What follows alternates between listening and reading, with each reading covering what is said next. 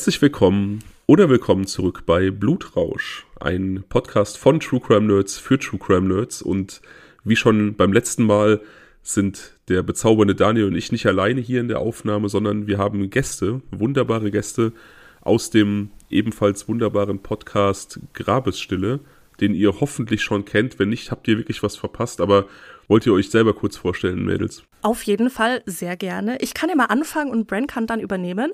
Mhm. Ähm, also ich bin Jess, ich bin eine Hälfte vom Grabesstille Podcast. Wir machen irgendwie alles, was gruselig ist. Creepypasta, Urban Legends, Creature Features, aber auch True Crime, wie ihr es macht, Fabian und Daniel. Genau, ich bin Bren, Jess andere Hälfte und ich wurde hier eigentlich nur reingezogen und irgendwie, ja, äh, komme ich dann nicht mehr raus. Also ich habe dich heute mal aus dem bin, Keller gelassen, sei froh. Genau, ausnahmsweise darf ich für die Ausnahme aus dem Keller raus, aber das ist auch nur heute. Ja, wir haben schon festgestellt, dass äh, Bren so ein bisschen der grabesstille Daniel ist, der so einfach mitgezogen wurde. ja, wir haben das auch gerade nochmal, bevor du reingekommen bist, äh, Fabian hat mir drüber gesprochen. Und zwar haben wir also für euch da draußen gerade das Zoom-Meeting gestartet und ich habe hier wie immer gesnackt. Ihr wisst, ich habe seit zwei, drei Folgen ein Snackverbot durch Fabian bekommen. Also besonders Chips darf ich hier nicht mehr essen. Fair bodenlose Frechheit. Das, das ging so. gar nicht, das ging gar nicht wirklich null. Daniel sehe ich auch ich so. verstehe dich. Ja, weißt du, und dann habe ich jedenfalls gerade so Cashews geschmatzt und dann habe ich gedacht, oh shit, ich weiß gar nicht, Brandon oder Chess, eine von euch beiden war gerade schon online, ich mhm. weiß jetzt gar nicht mehr. Und dann dachte ich mir so, okay, ich muss ein bisschen aufpassen, dass ich jetzt nicht so laut kaue. Und dann haben wir jedenfalls festgestellt, dass ihr sowas auch schon mal habt, ne? Mhm. Dass dann ähm, so ein bisschen gesnackt wird neben der Aufnahme. Ja, mein Problem ist ja nicht, wenn jemand neben der Aufnahme snackt, würde die Person einfach runterschlucken, bevor sie dann weiterredet, wäre das kein Problem für mich. Das kann ja, ich mir nicht rausschneiden. Aber ich bin dann so excited, über das Thema zu reden und dann kann ich halt nicht erstmal warten. Ja, dann kannst du So ist es essen. nämlich. Aber jetzt kommen wir zum ganz wesentlichen Aspekt des Essens, ne? Man könnte auch Kaugummi kauen. Das fördert die Konzentration. Wisst ihr eigentlich, wie anstrengend es ist, die ganze Zeit zuzuhören? Ja, okay, du hörst ja. vielleicht nur zu, ne? Bren macht aber auch ihre eigenen Folgen. Boom. Ja, aber da esse ich doch nicht. Ja, warum isst du denn nur in meinen Folgen? Das finde ich sehr respektlos. ja, weil ich da zuhören muss und dann brauche ich nebenbei was zu tun. Wisst ihr, was total cool wäre? Entschuldigung, Fabian. Wisst ihr, was total cool wäre? Wenn wir jetzt in so einem, äh, keine Ahnung, gesitteten englischen Terrain sitzen würden, alle schick angezogen, mit Kaffee und Kuchen und so, so richtigen Teeservice, weißt du, so. Und gerade darüber debattieren. Im, genau, wir wären in einem Debattierclub oh und Gott. würden darüber debattieren, ob wir jetzt nun snacken dürfen oder nicht. Natürlich. Oh, voll. Of course. Das Problem ist, dass Daniel ja nicht nur irgendwie das keine Ahnung, nicht geschluckt hat, bevor er geredet hat, sondern er hat einfach so laut geknuspert, dass die Aufnahme wirklich krass gestört wird. Das klingt jetzt ein bisschen vulgär, ne? Als ob ich Conan der Barbar wäre. Das ist ja so auch nicht. An dem Tag warst du es, deswegen hast du auch das Gebot, Verbot bekommen. Kurze Triggerwarnung auch für die, die euch nicht kennen. Es gab ja vereinzelt mal Kritik daran, dass Daniel und ich zu häufig Anglizismen verwenden in unserem Podcast. Oh. das war, weil ich in einer Folge irgendwie dreimal random gesagt habe. Also wer findet, dass wir zu oft Anglizismen benutzen, dem fallen bei euch vor Schreck die Nippel runter beim Podcast hören auf jeden Fall, denn ihr seid wirklich die Anglizismus-Queens. Ja. Auf jeden Fall. Also sorry, also wir haben sorry. uns gebessert. Wir haben uns gebessert seit Folge 1. Schon. Aber honestly, it's just who we are. Ja. Ich habe mich so alt gefühlt bei eurer ersten Folge, aber ich bin dann gut reingekommen, wirklich. Man gewöhnt sich dran. Voll voll, auch durch so den privaten Kontakt mit dir. Für die Zuhörerinnen und Zuhörer muss ich ganz kurz noch aufklären, wir hatten eben schon eine Folge bei den Damen aufgenommen. Also wir haben bei Grabesstille eröffnet. Die heutige Geschichte hat eine Creepypasta-Urban Legend-Komponente und eine True Crime-Komponente. Die gibt's hier. Und den Anfang haben wir bei denen gemacht. Das heißt, wir sind jetzt schon etwas länger im Gespräch und ja, aufeinander eingegroovt, hoffentlich. Würde ich jetzt mal sagen, behaupten. Ja, wenn du schon so diesen Anglizismus raushaust, dann auf jeden Fall. mit deinem Random haben wir uns richtig zu Hause gefühlt. Und auch mit der Triggerwarnung. Gibt es eigentlich für Triggerwarnung eine, ein deutsches Wort? Inhaltswarnung. Was ist denn das, Inhaltswarnung? Das klingt ja ganz schön läppsch. Die Triggerwarnung. Die Triggerwarnung, wie die Rapperin. genau, das ist die Trigger. Die, ja, ja. Ich, ich weiß es nicht. nicht. Ähm, ich ich könnte es jetzt echt nicht sagen. Tut mir leid. Ja, wie gesagt, ich würde halt sowas wie Inhaltswarnung äh, sagen oder Inhaltshinweis, keine Ahnung. Aber Vielleicht. ja, das ist eine sehr, denke, sehr gute Frage. Das kommt am nächsten hin, ja. Du bist doch hier die Fachfrau, Bren. Also wenn, dann müsstest du das doch wissen. Don't put me on the spot like that. weißt du, ich habe gerade die ganze Zeit wirklich überlegt, wie man das denn sagen könnte, weil Trigger ist ja eigentlich so Auslöser, aber das kannst Genau. du halt nicht wirklich als so Auslöserhinweis. verwenden.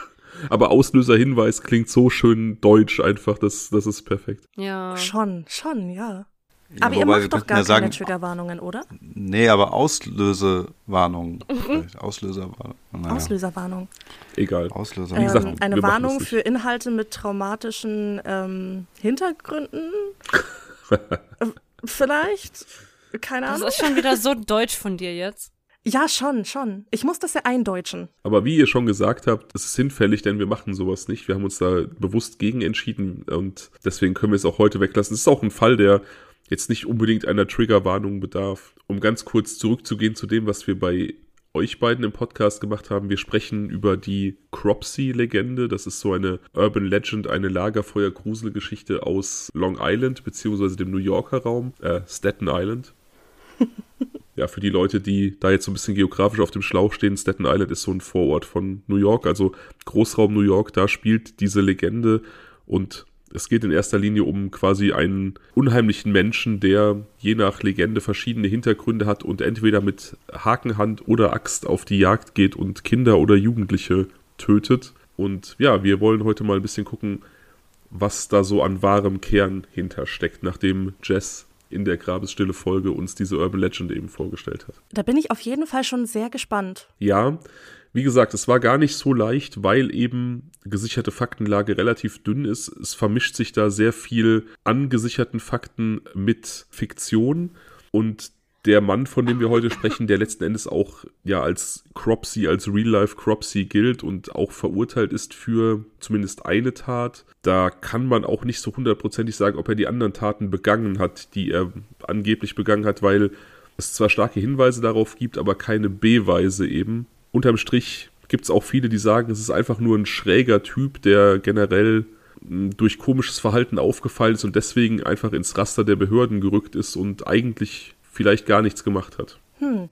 Ja, da stellt sich schon wieder irgendwie die Frage, ähm, wie problematisch das ist, diesen Vergleich zu der Creepypasta oder der Urban Legend zu ziehen, weil da habe ich jetzt oft das Gefühl, wenn man so Fälle anschaut, die irgendwie eine Verbindung zu irgendeiner Urban Legend haben können, dass sich da sehr viel Realität und Fiktion vermischt und dann viele Informationen hinzugedichtet werden, um das irgendwie auch passend zu machen. Hattest Ja. du da auch bei der Recherche das Gefühl? Hatte ich hundertprozentig. Und wie gesagt, ähm, mich hat auch oft das Gefühl beschlichen, dass ich mir gedacht habe, ja, es gibt, wie gesagt, viele Indizien, die darauf hindeuten, dass der Mensch, von dem wir heute sprechen, irgendwie äh, für diese Taten verantwortlich ist, dass, dass das wirklich ein creepiger Mensch ist, aber ja, man kann es halt einfach nicht so hundertprozentig sagen. Und letzten Endes weiß ich nicht, ob das Bild, was da immer gezeichnet wird, tatsächlich zutreffend ist. Hm, hm. Hm. Aber wir können ja erstmal bei dem gesicherten Wissen anfangen. Also die Cropsey-Legende hat auch viel damit zu tun, dass Cropsey eben, also diese Boogeyman-Gestalt, eben ein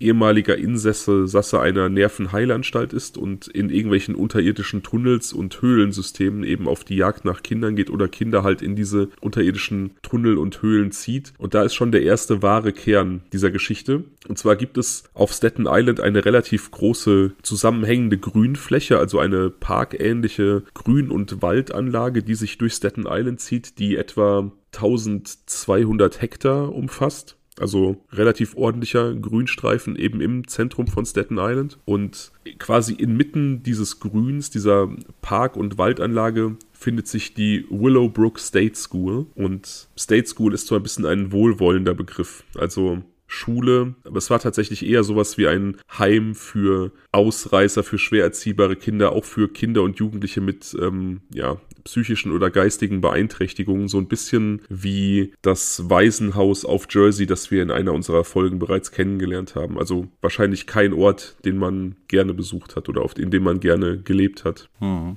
Kann ich da gleich eine Frage zu stellen? Stell bitte eine Frage, natürlich. Ähm, ist bekannt, ob das irgendwie, also jetzt eigentlich nur aus reinem persönlichem Interesse, ob das ähm, staatlich geführt wurde oder so eine Privateinrichtung ist? Weil wir haben auch schon öfter mal über diese Troubled Teen Industry geredet und viele davon sind ja sehr privat geführt, aber vom Staat befürwortet. Und Ich finde, das macht immer einen sehr großen Unterschied, ob die vom Staat geführt oder privat sind. Weißt du das zufällig? Das hat tatsächlich immer wieder die Trägerschaft gewechselt, aber es war wohl größtenteils, wie du schon gesagt hast, privat geführt, aber staatlich eben anerkannt. Ja. Hm, hm. Hm. Der weitere Overlap, um jetzt mal anglizistisch weiterzumachen, zur Cropsey-Legende ist eben darin begründet, dass auch unter diesem, unter diesem Willowbrook State School Komplex eben tatsächlich viele unterirdische Tunnel existieren, die wie so ein Spinnennetz da auch diese Parkanlagen durchziehen. Das sind Fluchttunnel, Wartungstunnel, verschiedene, verschiedene Dinge. Also da, glaube ich, hat so diese Cropsey-Legende so ihren Ursprung von dem Insassen, der durch irgendwelche dunklen Tunnel schleicht und sich Kinder und Jugendliche holt. Hm, macht Sinn, ja. Ja, Tunnel sind eh immer creepy. Ja, voll. Und diese Schule war, glaube ich, wie gesagt, auch ein super creepy Ort. Die war mal ursprünglich ausgelegt für 4000 Schüler in Anführungsstrichen hatte dann aber bis zu 6000, also vollkommen überfüllt und das werden auch keine keine lebenswerten Umstände gewesen sein dort. Hm. Ja, es gab immer wieder Skandale hinsichtlich gewalttätiger Ausschreitungen durch die durch das Personal dort und Missbrauchsskandale und es gab tatsächlich noch ganz andere Skandale und zwar hat die US-Regierung dort oder beziehungsweise die Führung der Schule Hand in Hand mit Teilen der US-Regierung dort gezielte Hepatitis-Studien durchgeführt. Also Schüler wurden gezielt mit Hepatitis infiziert, um zu gucken, wie sich das so ausbreitet in diesen, äh, in diesen Gegebenheiten dort. Oh mein oh. Gott. Was? Das ist ja einfach Folter. Absolut. Da sind, glaube ich, Dinge passiert, die, ähm, die einfach nicht cool sind. Das Ganze ist dann irgendwann mal so ein bisschen ans Tageslicht gekommen 1972 als Geraldo Rivera, das ist so ein Talkshow-Master und investigativer Journalist.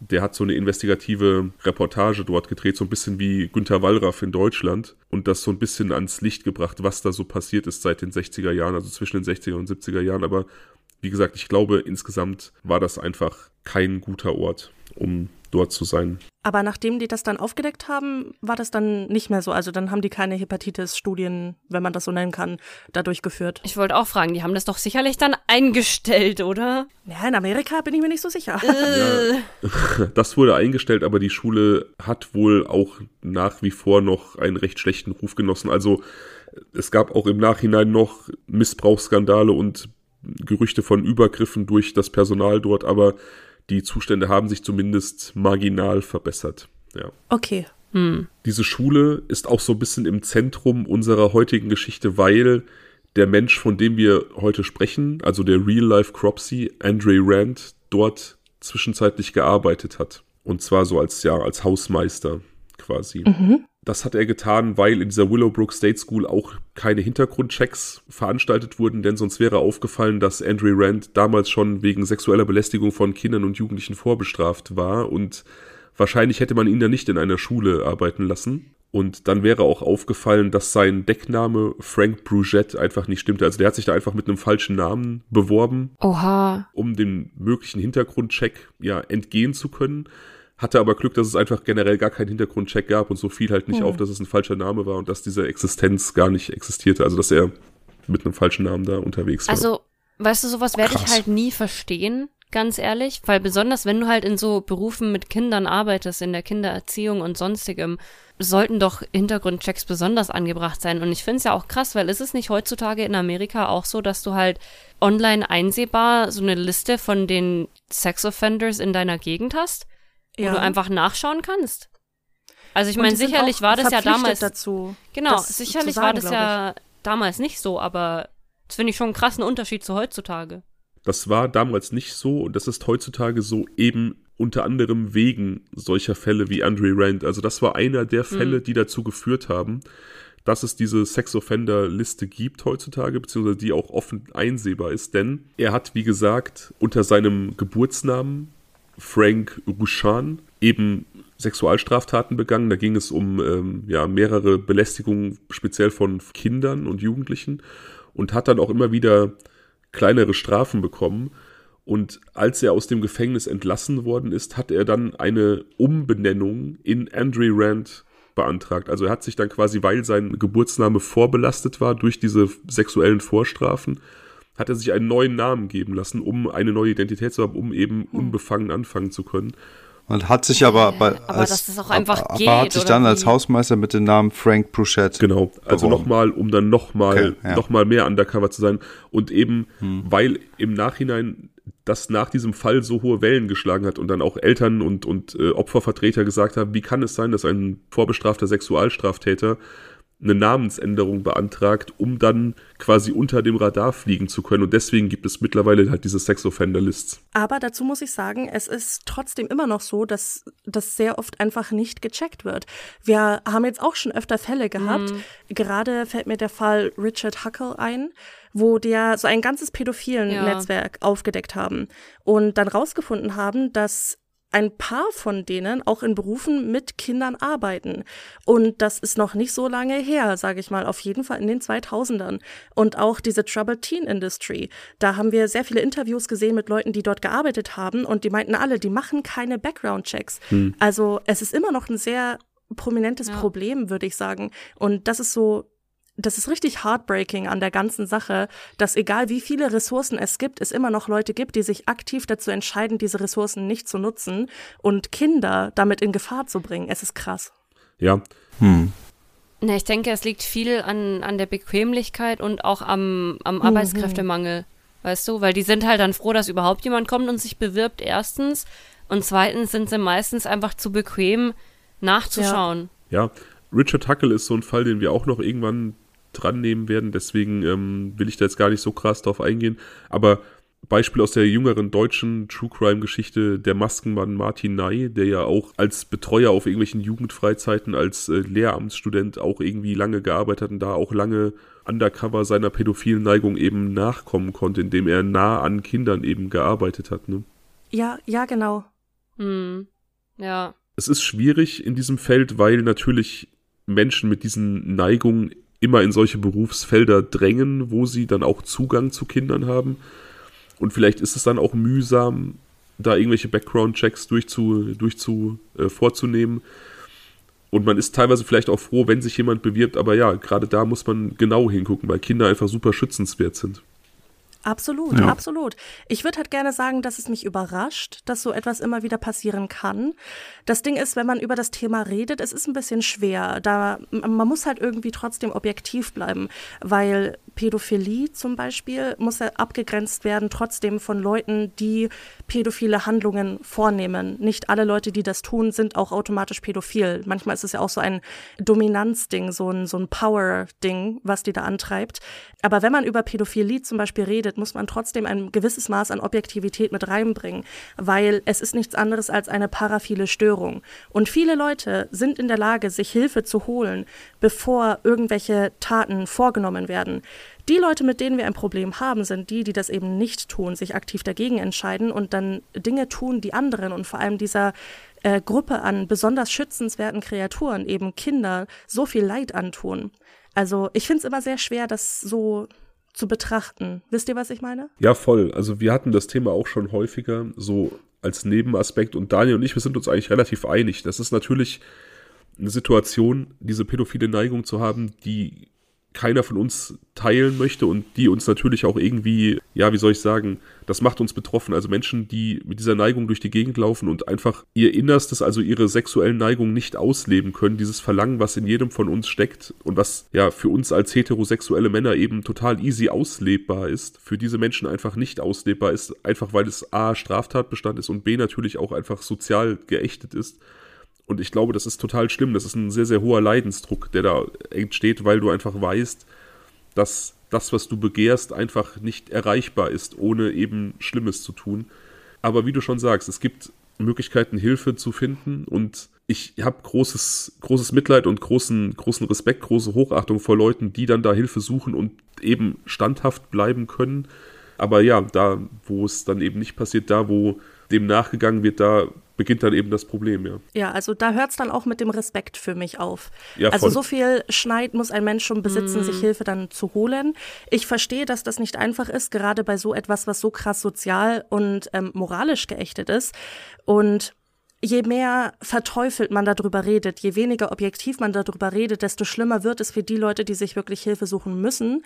Aber ja, trotzdem, sobald es in die Handlung geht, hört das mit dem Respekt vor mir auf. Ja, das sind ja. wir, da sind wir, glaube ich, alle auf einer Seite. Absolut, ja. Hm. Ich weiß auch gar nicht, ob Andre Rand oder Frank Rouchan, wie er ja eigentlich hieß, ob das so der klassische Pädophile war. Es scheint auf jeden Fall jemand zu sein, der sich immer jungen Menschen irgendwie, zu jungen Menschen irgendwie hingezogen fühlte, der auch immer die Nähe von denen gesucht hat und das hat ihn auf jeden Fall dann, glaube ich, auch äh, zum Verdächtigen gemacht, als eben in Staten Island in den 70ern bis 80er Jahren mehrere Menschen verschwunden sind, die so mehrere Frauen, mehrere junge Frauen und auch Kinder.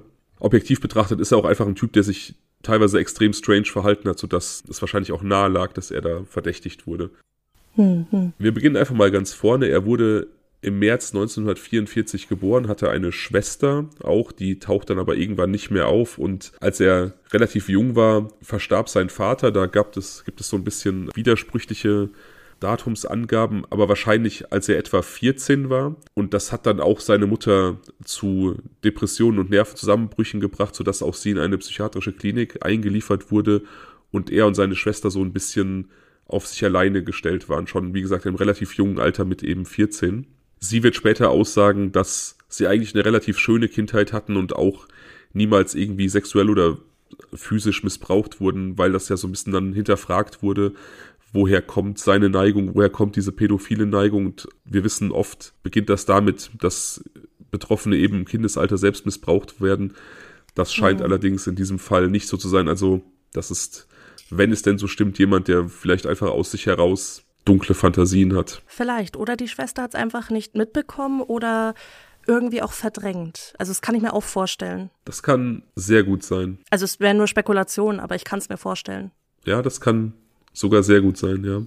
Das erste Mal straffällig wurde Rand 1969. Da wurde er wegen Kidnapping und äh, versuchter Vergewaltigung eines neunjährigen Mädchens in der Bronx äh, inhaftiert.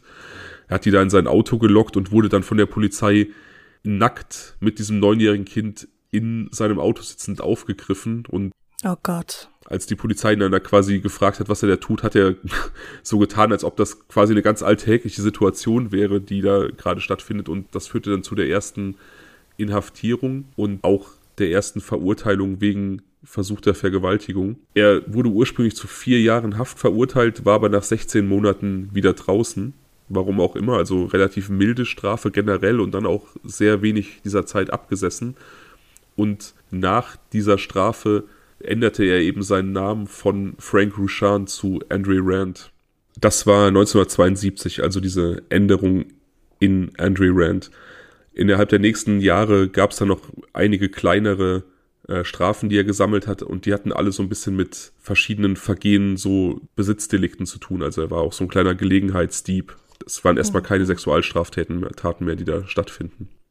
Aber hat er nach dieser Sache mit der Neunjährigen irgendwie auch so Psychotherapie oder sowas machen müssen? Oder war das wirklich nur diese letztendlich vier Monate Haft und dann gar nichts mehr? Nee, äh, genau, das, sorry, das war wahrscheinlich irgendwie akustisch ein bisschen schwierig. Vier Jahre wurden beantragt äh, und, wurden, mhm. und wurden auch stattgegeben, aber 16 Monate hat er abgesessen. Äh, ja, habe ich verwechselt, sorry. da hat auf jeden Fall auch keine Therapie stattgefunden. Nein. Mhm, okay. Aber jetzt hat er doch dann im Endeffekt, weil er hat ja dann seinen Namen geändert nach dieser genau. versuchten Vergewaltigung. Beziehungsweise nach diesen 16 Monaten, die er dann abgesessen hat. Und dann hat er aber trotzdem noch so ein paar Straftaten Genau, aber das waren, dann, das waren dann, wie gesagt, erstmal also, nur so, so ähm, Besitzdelikte. Also er hat, wie gesagt, geklaut. Kleinere Einbrüche begangen. Das waren jetzt keine, keine großen Sachen. Das nächste Mal wegen Sexualstraftaten ist er dann 79 in, in, in den Fokus der Behörden gerückt, also sieben Jahre nach seiner Haftentlassung, nach der Namensänderung. Da soll er ein 15-jähriges Mädchen vergewaltigt haben, die hat allerdings keine Anklage erhoben. Also es war wohl relativ klar, dass er es war, aber sie hat aus irgendwelchen Gründen keine Anklage erhoben, sich nicht getraut oder wollte vielleicht auch diesen Prozess ähm, nicht durchleben, mhm. aussagen zu müssen und so im Fokus zu stehen und das nochmal wiedergeben zu müssen, was passiert ist. Also war der zu dem Zeitpunkt als Ren noch relativ unbestraft. Genau, bis dahin auch irgendwie relativ unbescholten, bis auf eben kleinere Diebstähle, aber das war dann nochmal so eine, so eine, das erste Mal, dass nochmal irgendwie, ja, so eine Sexualstraftat ihm angelastet wurde, auch wenn es dann nicht offiziell angeklagt wurde, aber da ist dann der Name Rand auch mit ähm, so einer Vergewaltigung zumindest in Verbindung gebracht worden. Ah, okay. Hm. 1983 hat er dann noch so eine kleine Strafe bekommen für eine total skurrile Aktion. Da hat er sich ein äh, Van von seinem Arbeitgeber geliehen und ähm, ist damit zu einer Schule in Staten Island gefahren und hat äh, ohne Konsens der Schule oder irgendwelcher Eltern elf Jugendliche in diesen Van eingeladen, hat gefragt, wer Bock auf einen Ausflug hat und elf Stück sind eingestiegen und er ist dann mit denen ähm, zum Flughafen gefahren, hat die dann zugucken lassen, wie Flugzeuge fliegen und starten, äh, denen irgendwelche Burger gekauft und die abends wieder zurückgebracht und die Eltern hatten natürlich dann schon die Polizei gerufen, weil die Kinder einfach den ganzen Tag über verschwunden waren. Er wurde dann auch zehn Monate inhaftiert, quasi weil er die entzogen hat. Aber das ist auch so eine Episode, die meines Erachtens dann auch so ein bisschen eine Rolle darin spielt, warum er für diese Morde an Frauen und Kindern dann später irgendwie zur Rechenschaft gezogen wurde, eben dieses, die Nähe von Kindern auch suchen. Ne? Also er hat da mhm. nichts gemacht, er hat einfach nur diese Kinder eingeladen und einen Ausflug mit denen gemacht, aber es ist ja schon auffälliges und sehr seltsames Verhalten. Absolut. Also er hat sich nicht gerade den besten Grundstein selber gelegt, muss ich sagen. Aber weißt du, spätestens nach der Aktion würde ich halt wirklich so seine, seine psychische Verfassung ein bisschen in Frage stellen und da mal ein bisschen nachhaken.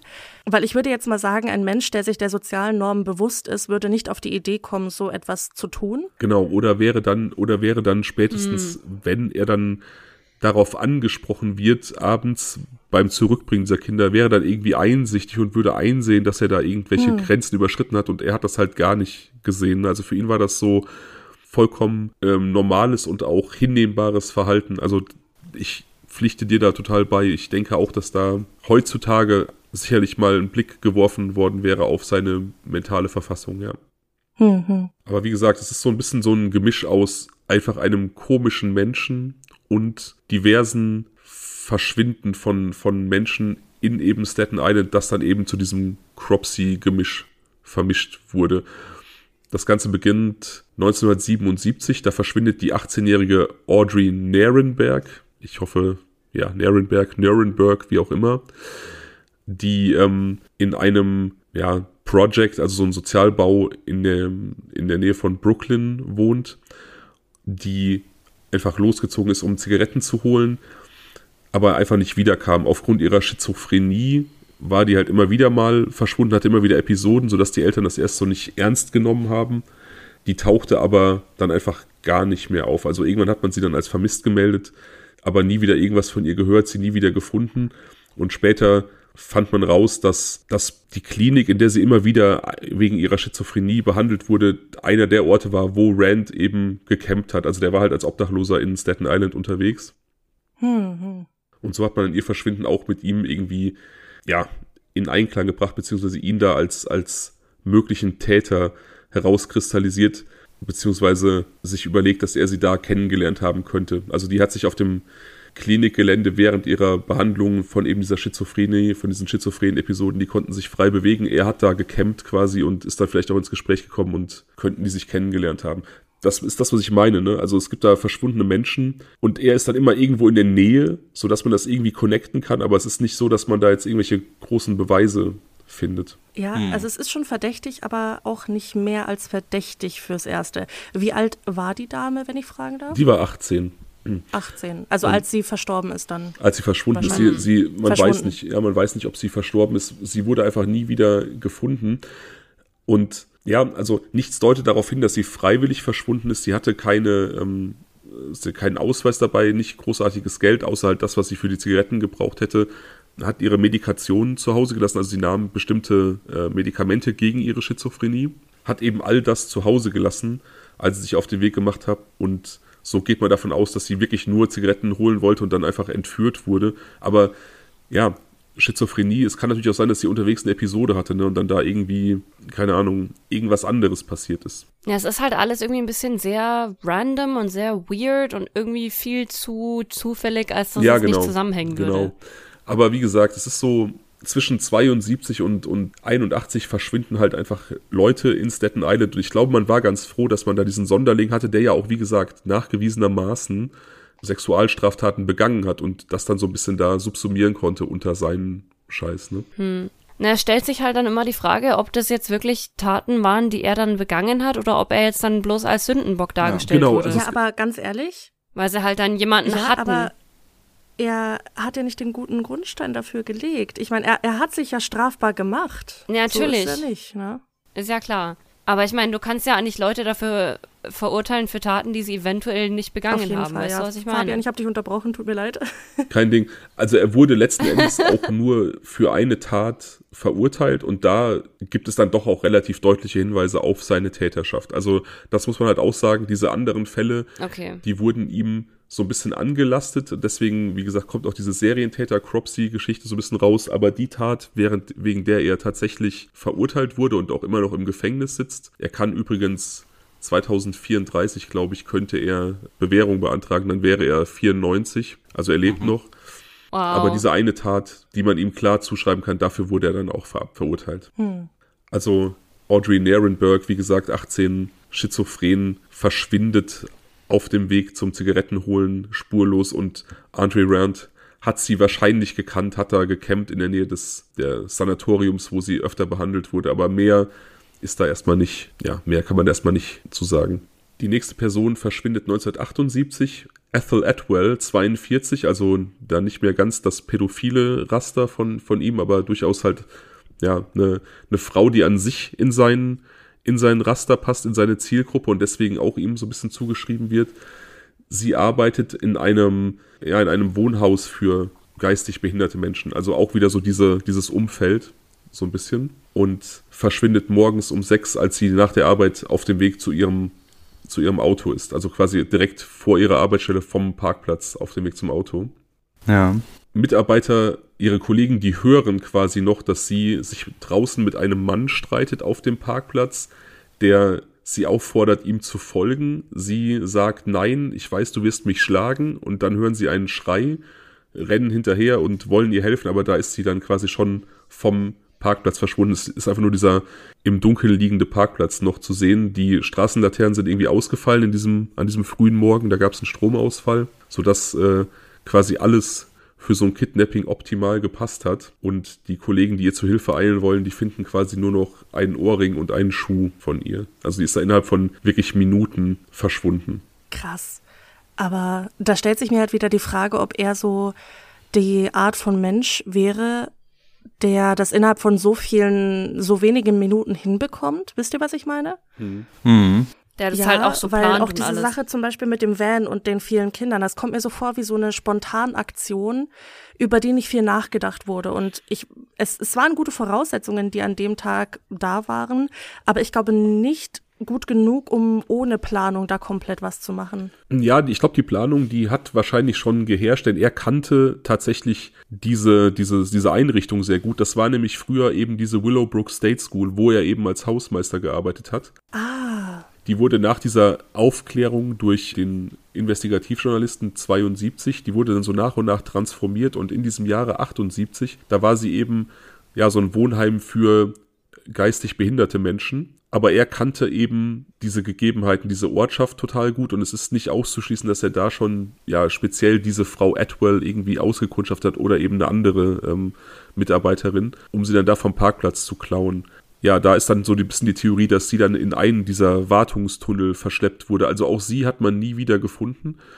Aber weil mhm. eben unter diesem Willowbrook-Institut diese dieses Tunnelnetz besteht für Wartungstunnel, Heizungskeller, was weiß ich was. Unterstellt man eben, dass sie dahin verschleppt wurde und die könnte Rand eben gekannt haben, weil er da als Hausmeister eben auch gewohnt hat in der Schule und einfach mehr als genug Zeit hatte, dieses Tunnelnetz äh, zu erkunden. Es würde sehr viel Sinn machen, ja. Zumal dort auch ebenfalls 1978 eine andere Krankenschwester, eine 44-jährige Frau, ebenfalls unter ähnlichen Umständen verschwand. Also auch die hat dort gearbeitet und die ist quasi auf dem Weg von einem Gebäude ins andere einfach verschwunden. Also die ist, hatte Nachtschicht, quasi gegen Mitternacht sollte die einfach von einem Gebäude ins andere wechseln, um da einen Kollegen abzulösen, ist dann auch erstmal wie vom Erdboden verschluckt gewesen, nicht mehr gefunden worden und irgendwie zwei Wochen später erwürgt auf diesem Gelände aufgefunden worden.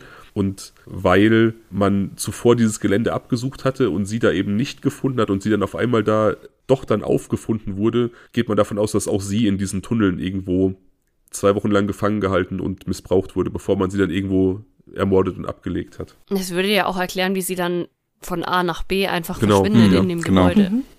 Wenn sie dann durch den Tunnel einfach, also kann ja einer in den Tunneln warten und rauskommen. Ja, genau, vor allem, wenn jemand die Tunnel kennt, ne? Ich finde das auch, ja. das ist auch eine total gruselige, total gruseliger mhm. Gedanke, dass du da in so einem alten Institut arbeitest, das auch wirklich wie so ein, also das Hauptgebäude hat so diesen, diesen alten Villencharakter und es gibt dann diese Nebengebäude und dass da einfach quasi jemand in so einem Tunnelnetz unter diesen Gebäudekomplexen rumhängt wie so eine Spinne im Netz und sich da seine Opfer holt, ne? Oh, da habe ich gleich Gänsehaut. Uh. Oh nee, das finde ich creepy. Ja, ja, ich auch. Also das passt so ein bisschen mehr so in euren Bereich mit der Creepy passt. Voll. Aber ich finde auch sehr schön, wie du gesagt hast, wie vom Erdboden verschluckt und ich so, ja, hm, literally. Oh ja, tatsächlich ist es ja so.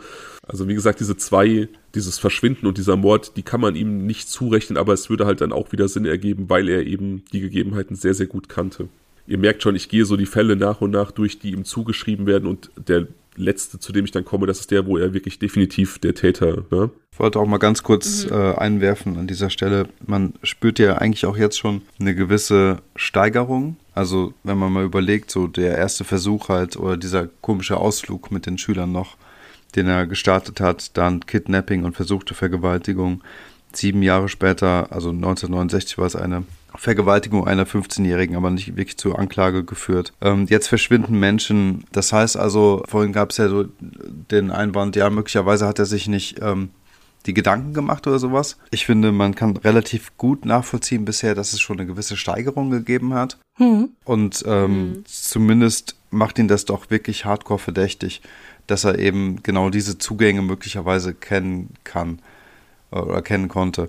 Und ähm, ich würde mich mal noch, was mich noch interessieren würde, ist zu wissen, ob diese Tunnelsysteme und diese Zugänge zu den Tunnelsystemen, ob die irgendwie auch bekannt waren und ob es auch andere Leute gab, die die kannten.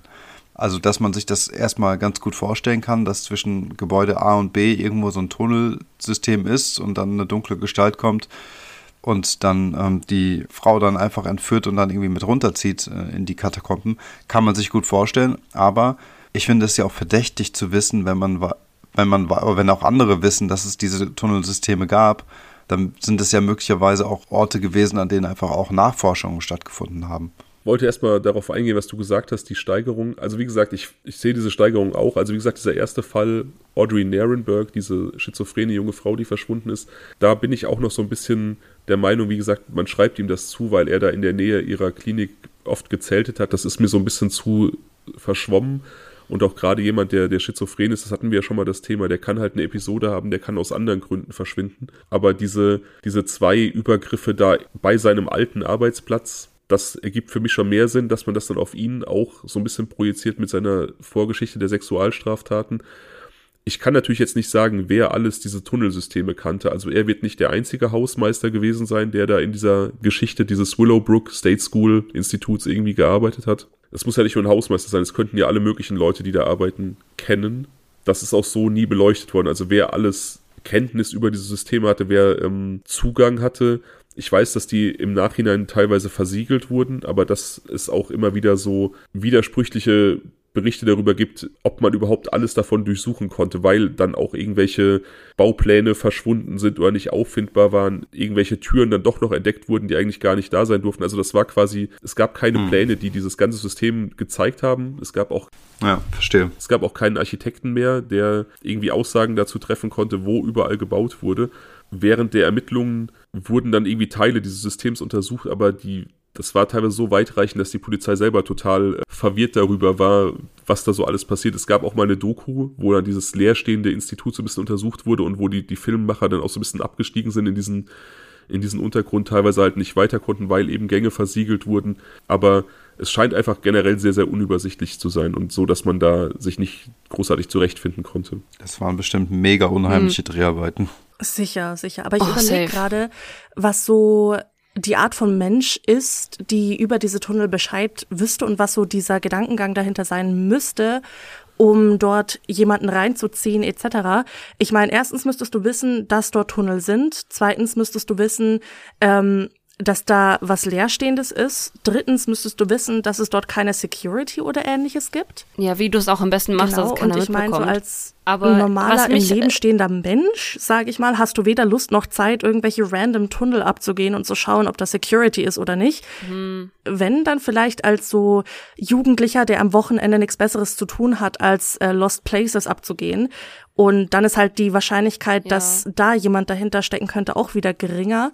Also ich finde, er hat mit seinem Vorwissen als ehemaliger Hausmeister da schon, ist schon sehr verdächtig. Ja, aber weißt du, was mich halt noch so, wo ich halt sus bin, ist, warum hat sich denn jetzt sein Beuteschema hm. so verändert? Ja, gute Frage. Weißt du, was ich meine? Weil ich meine, am Anfang waren es ja jetzt Kinder, neun Jahre, 15 Jahre oder halt eben, ähm, diese elf Kinder, die er da so für einen Tag gekidnappt hat und dann sich gedacht hat, ja, die fahre ich jetzt wieder heim. Und dann auf einmal sind es halt Frauen, die mitten im Leben stehen. Also irgendwie, ich kann das halt nicht mhm. nachvollziehen. Waren das jetzt nur Opportunitätsopfer, weil die halt gerade da waren und er sich dachte, boah, die kann ich jetzt relativ einfach mitnehmen oder mhm. weißt du? Das ist natürlich auch eine Frage, die ich mir gestellt habe und ich habe dann auch überlegt, ob es vielleicht einfach eine Frage der Verfügbarkeit war. Ne? Also wir wissen ja, das hat, das hat äh, Jess schon mal mhm. angesprochen, wir wissen, dass viele Täter, die so pädosexuelle Handlungen begehen, gar nicht pädophil sind, sondern das einfach aus so einem Machtgefühl heraus tun.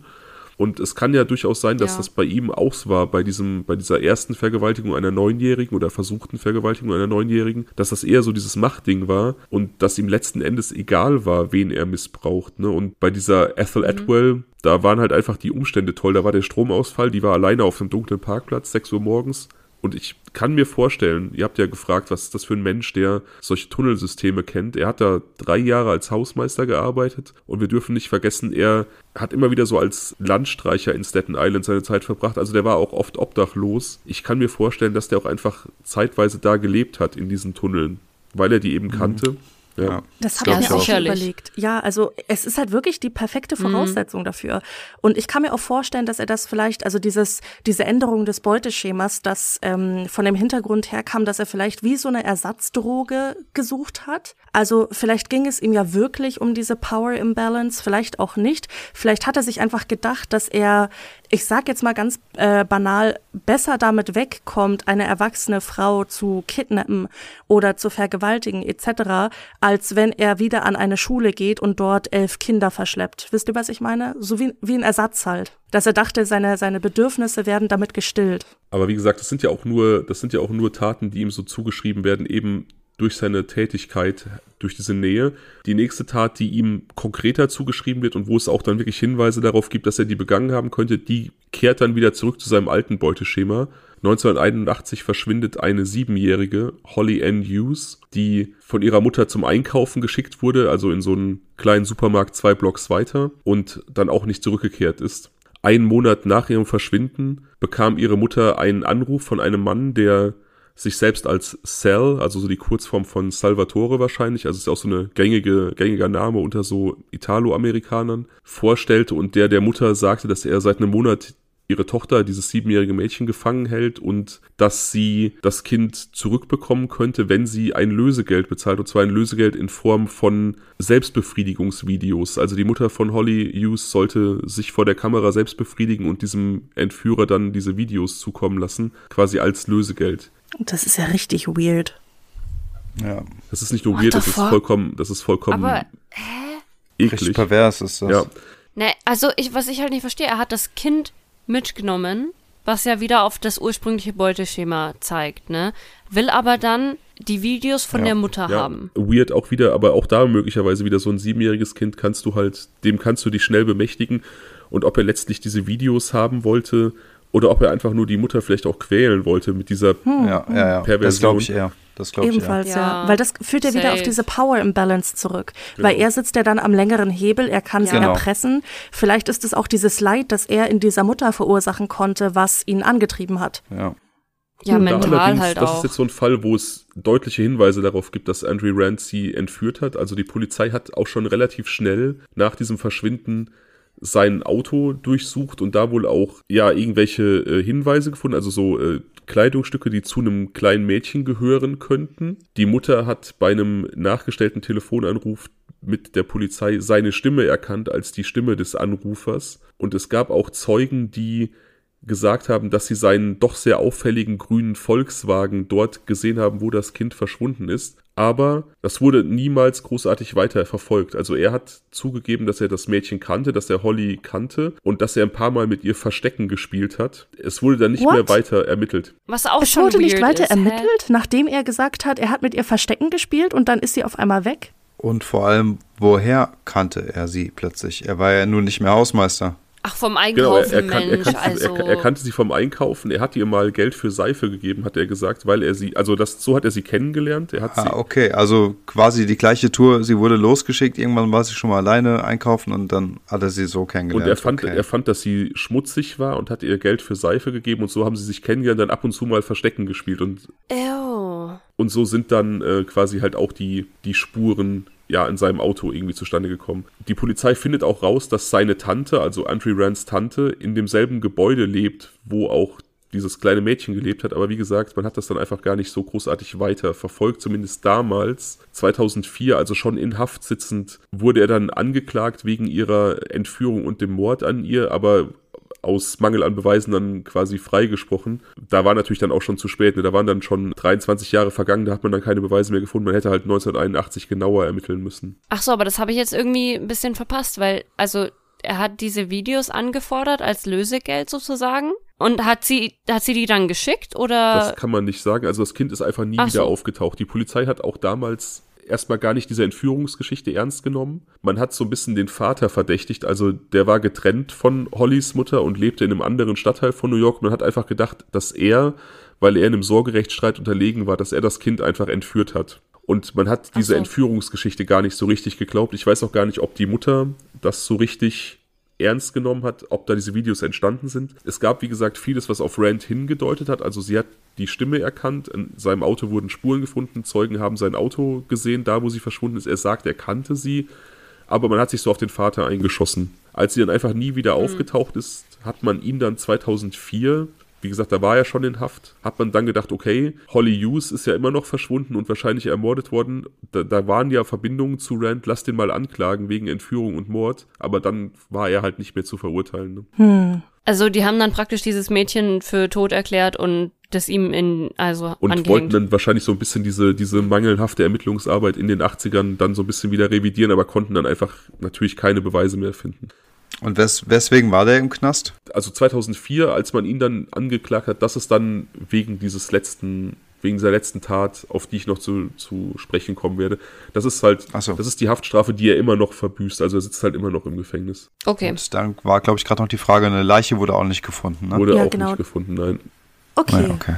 Als letzter verschwindet ein 22-jähriger Mann, eben auch wieder ein äh, Mensch, der mit mentalen Problemen zu kämpfen hat, auch so ein bisschen mit, mit einer mittelgradigen Intelligenzminderung, so ein bisschen geistige Behinderung, der zuletzt gesehen wurde in einem Diner mit Andre Rand Frühstück einnehmend, so morgens um sieben und danach einfach auch nie wieder aufgetaucht ist. Auch ihn kannte Rand so ein bisschen, weil der ja auch da aus, in derselben Gegend wohnte, wo auch dieses, äh, dieses äh, vorletzte Opfer, also Holly Hughes, das siebenjährige Mädchen, gewohnt hat. Und wie gesagt, da hat seine Tante, also Andrew Rands Tante gelebt, so dass auch dieser Hank Geforio hieß er, dieser geistig leicht eingeschränkte 22-jährige Andrew Rand bekannt war. Die haben zusammen gefrühstückt, beweisbarerweise, und der ist dann auch einfach nie wieder aufgetaucht. Aber das ist schon wieder so random als, als Opfer Finde ich nicht weil gerade Leute mit ähm, einer geistigen Behinderung, sage ich mal, sind dann auch wieder in diesem Spektrum der Power Imbalance betroffen. Ja gut, aber warum ist das jetzt einfach? Also ich verstehe die die Änderung des Geschlechts nicht, weil es ist ja jetzt auf einmal einfach, ein Mann. Ähm, wie soll ich sagen? Mh, mm, experimenteller Drang. Hm. Ja, oder es ist halt wirklich einfach schon wieder so dieses ja die Opportunity hat sich ergeben. Kann ich mir auch vorstellen, ja. Oder vielleicht ist er wirklich nur so, er braucht nur das Powerplay, das mit wem ist egal. Es ist halt auf jeden Fall auffällig, ne? Es ist halt auf jeden Fall kann auffällig, dass, dass dieser junge Mann zuletzt mit ihm gesehen wurde und danach einfach nie wieder gesehen mhm. wurde, ne? Es ist seltsam. Wie gesagt, vielleicht auch wieder ein Riesenzufall, vielleicht ist da irgendwas anderes passiert, aber wir halten fest, dass er schon wieder da irgendwo beteiligt war, ne? Mhm. Mhm. Ist bekannt, woher die sich kannten? Oder war das nur ein, die wurden halt beim Frühstück gesehen? Wie gesagt, der, der ähm, Hank, dieser Junge, hat zwei Blocks weiter gewohnt von dem Wohnort von dieser Holly Hughes, dieser Siebenjährigen, die verschwunden mhm. ist. Und in deren Gebäude hat äh, Andrew Rands Tante gewohnt und der war einfach dafür bekannt. Also der hat natürlich auch Zeit bei seiner Tante verbracht. Und der war einfach generell dafür bekannt, dass er zu so jüngeren Leuten eben Kontakt gesucht hat. Und dieser, dieser Henke Forio war halt aufgrund seiner intellektuellen Herausforderung hinter dieses, dieses, dieser Intelligenzminderung eben sehr, sehr infantil für seine 22 Jahre. Mhm. So wird er den Kontakt dann irgendwie hergestellt haben, einfach weil das so in sein Schema passte. Ne? Also ah, okay, ja. er hat halt einfach die Nähe zu, zu Kindern gesucht. Und, hm. und, und der war halt einfach, obwohl er 22 war, dann doch noch ein Kind. Ne? Ja. ja. 1987, Juli 1987, verschwindet die zwölfjährige Jennifer Schweiger, die unter Trisomie 21 leidet, also hinlänglich als Down-Syndrom bekannt. Auch sie wurde zuletzt eben in Begleitung von Andre Rand gesehen, Hand in Hand über die Straße gehend. Da war dann quasi wirklich absolut beweisbar. Bei, bei Holly Hughes war es ja so, dass er gesagt hat, wir haben Verstecken gespielt. Ich kannte die nur grundsätzlich, aber an diesem Tag habe ich sie nicht gesehen. Bei Jennifer Schweiger war es halt so, dass sie wirklich am Tag des Verschwindens Hand in Hand mit ihm die Straße runtergehend gesehen wurde, sodass man halt sagen konnte, okay, da wo sie verschwunden ist, hatte sie hundertprozentig Kontakt zu Andre Rand. Nachdem sie verschwunden war, hat man ihn dann befragt, aber er hat dann gesagt, er hat sich von ihr, von ihr getrennt einfach nach einer Zeit. Er kannte sie halt, weil sie auch in der, in der Gegend seiner Tante gewohnt hat. Aber nachdem man ihre Leiche dann einen Monat später in einem so Behelfsgrab auf dem Gelände dieser Willowbrook State School gefunden hat, hat man ihn dann quasi als Mörder verhaftet, weil man eben gesagt hat, okay, er wurde mit ihr gesehen, Hand in Hand laufend und die Leiche wurde in Willowbrook verscharrt, wo er eben gearbeitet hat, wo er sich mal rumgetrieben hat. Das sind einfach zu viele Zufälle. Das ist dann letzten Endes die Tat, für die er auch verurteilt wurde. Hm. Und das ist die erste Leiche, die gefunden wurde, aber, oder? Das, das, ist die erste Leiche, die gefunden wurde, ja. Und was ihm da auch so ein bisschen zum Verhängnis wurde, dass da, wo er die begraben hatte, das war quasi unterhalb eines einer so einer, so einer Campsite, wo er dann ab und zu mal geschlafen hat. Also er hat so in seiner Tätigkeit als Stadtstreicher so verschiedene Schlaforte an verschiedenen Outdoor-Spots in Staten Island. Und mhm. dadurch, dass dieser Ort, dieser Schlafplatz ihm wirklich zuzuordnen war und da dann die Leiche so verscharrt war, konnte man eigentlich davon ausgehen, dass er das dann auch gewesen ist. Ja. Mhm. Und die anderen sind tatsächlich alle nur verschwunden. Also da sind mhm. keine Leichen gefunden worden. Auch diese, diese siebenjährige ist einfach nie wieder aufgetaucht. Ja. Hm. Aber ich finde das so weird, weil ich meine, wo soll er denn die ganzen Leichen hingebracht haben? Und warum sollte er dann die eine da bei sich in der Nähe irgendwie. Ja, keine Ahnung, wenn er zum Beispiel diese, diese beiden Krankenschwestern, Ethel Atwell und Shin Lee hieß die zweite, wenn er die tatsächlich in diesem Tunnelsystem missbraucht haben sollte. Also Shin Lee wurde ja gefunden. Das war die, die dann drei Wochen später irgendwie auf dem, auf dem Gelände lag, obwohl man da vorher gesucht hatte. Mhm. Mhm merke gerade, dass ich auch so ein bisschen, also die, dadurch, dass das so ein bisschen der rote Faden fehlt, habe ich das Gefühl, dass ich da auch total konfus erzählt habe. Also wenn das so ist, dann hakt bitte einfach nochmal nach. Mhm. Aber ich kann mir vorstellen, dass er, dass er zum Beispiel auch Morde in diesen Tunneln begangen hat und dann auch da einfach die Leichen gelassen wurden. Ne? Also diese Dame, die da vom Parkplatz verschwunden ist, die höchstwahrscheinlich in diese Tunnel gezerrt wurde, die könnte da einfach immer noch liegen. Ach so, weil niemand diese Tunnel dann kontrolliert hat. Ja warum hm. diese zweite oh, nee. Krankenschwester, die, die, wie gesagt, nachts vom Erdboden verschluckt wurde, warum die dann irgendwann dann doch eben abgelegt wurde auf diesem Willowbrook-Gelände, nachdem, also das ist dann, ja, das entzieht sich meiner Kenntnis. Total seltsam, aber ich finde, ansonsten passt das alles sehr gut in dieses Bild, was jetzt bisher gezeichnet wurde. Auf jeden Fall, ja. Ja, also diese Tunnelsysteme, die vielleicht nur er so richtig gut kennt und ähm, Menschen verschwinden. Mhm. Ja. Ja, also ich kann auch nachvollziehen, dass eben, ähm, dass das dann auf Leute abgesehen hat, entweder auf, auf Kinder oder eben Leute mit Einschränkungen. Und äh, aber was ich halt immer noch nicht verstehe, sind halt einfach diese random zwei Frauen. Ja, wie gesagt, ich habe das immer so als Verfügbarkeit abgetan. Aber es kann natürlich ja. auch sein, dass er nicht der einzige seltsame Typ ist, der diese Tunnel kannte, ne? Das ist eben das, worauf ich jetzt hinaus wollte, weil ich meine, es kann ja auch sein, dass wenn dann einer anfängt, irgendwelche Leute zu kidnappen, dass sich dann irgendwer anders denkt, so, uh, damit könnte ich jetzt davonkommen und fängt dann halt auch an. Und das muss ja auch nicht der gleiche Täter gewesen sein, ne? Also, die sind zwar relativ, die sind zwar relativ nah, mhm. zeitnah aneinander entführt worden, aber wie gesagt, das eine Opfer hat man einfach nie wieder gefunden und das andere wurde nach drei Wochen einfach erwürgt auf dem Klinikgelände gefunden und das könnten ja auch einfach zwei Täter gewesen sein. So der eine, der sein Opfer zur Schau stellen wollte, der andere, der einfach froh war, dass es ähm, nicht gefunden wurde. Ja, naja, es gibt ja auch ganz oft so Fälle, wo dann über irgendwelche Serienmörder berichtet wird und dann hast du halt so Copycat-Fälle, wo andere Leute dann anfangen, auch Leute umzubringen, ähm, um mhm. das nachzumachen. Und äh, weil sie dann damit davonkommen oder aus anderen Falle Gründen. der Dnepropetrovsk Maniacs, also dieser drei Typen und ein Hammer, mhm. die da in äh, der Ukraine ja, Amok gelaufen sind. Da gab es ja auch in Russland, in Irkutsk, zwei Jugendliche, die das toppen wollten und dann quasi das nachmachen wollten, aber nach irgendwie fünf oder sechs Morden äh, erwischt wurden. Gott ja. sei Dank. Es kann sein, dass hier auch sowas war, ne? Das ist ja auch wirklich, das sind ja auch zwei Morde oder zwei Verschwinden, wo das Einzige, was auf ihn hindeutet, einfach ist, dass er da mal gearbeitet hat. Ja. Also für mich klingt es plausibler, wenn das andere Leute gewesen sind. Ich mag die Theorie mit dem Copycat Killer oder Copycat Kidnapper, aber ich kann mir auch sehr gut vorstellen, dass es nur ein Täter war. Und zwar, wenn es ihm, sagen wir mal, Rand nur um diese Power Imbalance ging. Und dass er wirklich kein sexuelles Interesse an Jüngeren hatte, sondern mehr vielleicht ein persönliches, emotionales Interesse, gibt es ja auch. Das würde für mich insoweit Sinn machen, dass er eben die beiden Frauen ähm, angegriffen hat, dass er auch einen Mann mit einer geistigen Behinderung angegriffen hat, weil da eben diese Power Imbalance sehr hoch ist. Und das würde für mich auch Sinn machen, dass er gerade am Anfang versucht hat, auf Kinder zu gehen. Ich kann mir vorstellen, dass er vielleicht ein ein schüchterner Mann war, der sich vielleicht nicht getraut hat, seinen ähm, Dominanzwunsch wirklich an einer Frau auszuleben, sich vielleicht nicht getraut hat, eine Frau anzusprechen oder sich halt einfach gedacht hat, okay, ähm, wenn ich eine Frau angreife, das schaffe ich nicht, das traue ich mich nicht. Kinder sind dann doch leichter in einen Van zu locken, sag ich mal so ganz äh, frei raus. Die sind da etwas zutraulicher. Vielleicht hat er das doch als einfaches Opfer für den Anfang gesehen. Und es ging ihm wirklich nur darum, jemanden so krass zu dominieren. Für mich würde es dann Sinn machen, dass es dann nur ein Täter ist. Und es wird auch Sinn machen, dass die ganzen verschwundenen Leute irgendwo in diesen Tunneln liegen, lagen etc. Was dann wieder die Frage aufwirft, wie es dann sein kann, dass zwei von diesen Leuten dann eben ähm, nicht in den Tunneln waren, sondern wirklich gefunden wurden. Aber I mean, es kann ja alles schiefgehen. Keine Ahnung, vielleicht wurde er ja unterbrochen bei irgendwas und hat sie dann da so richtig schlichtweg einfach liegen lassen, weil er abhauen musste oder so.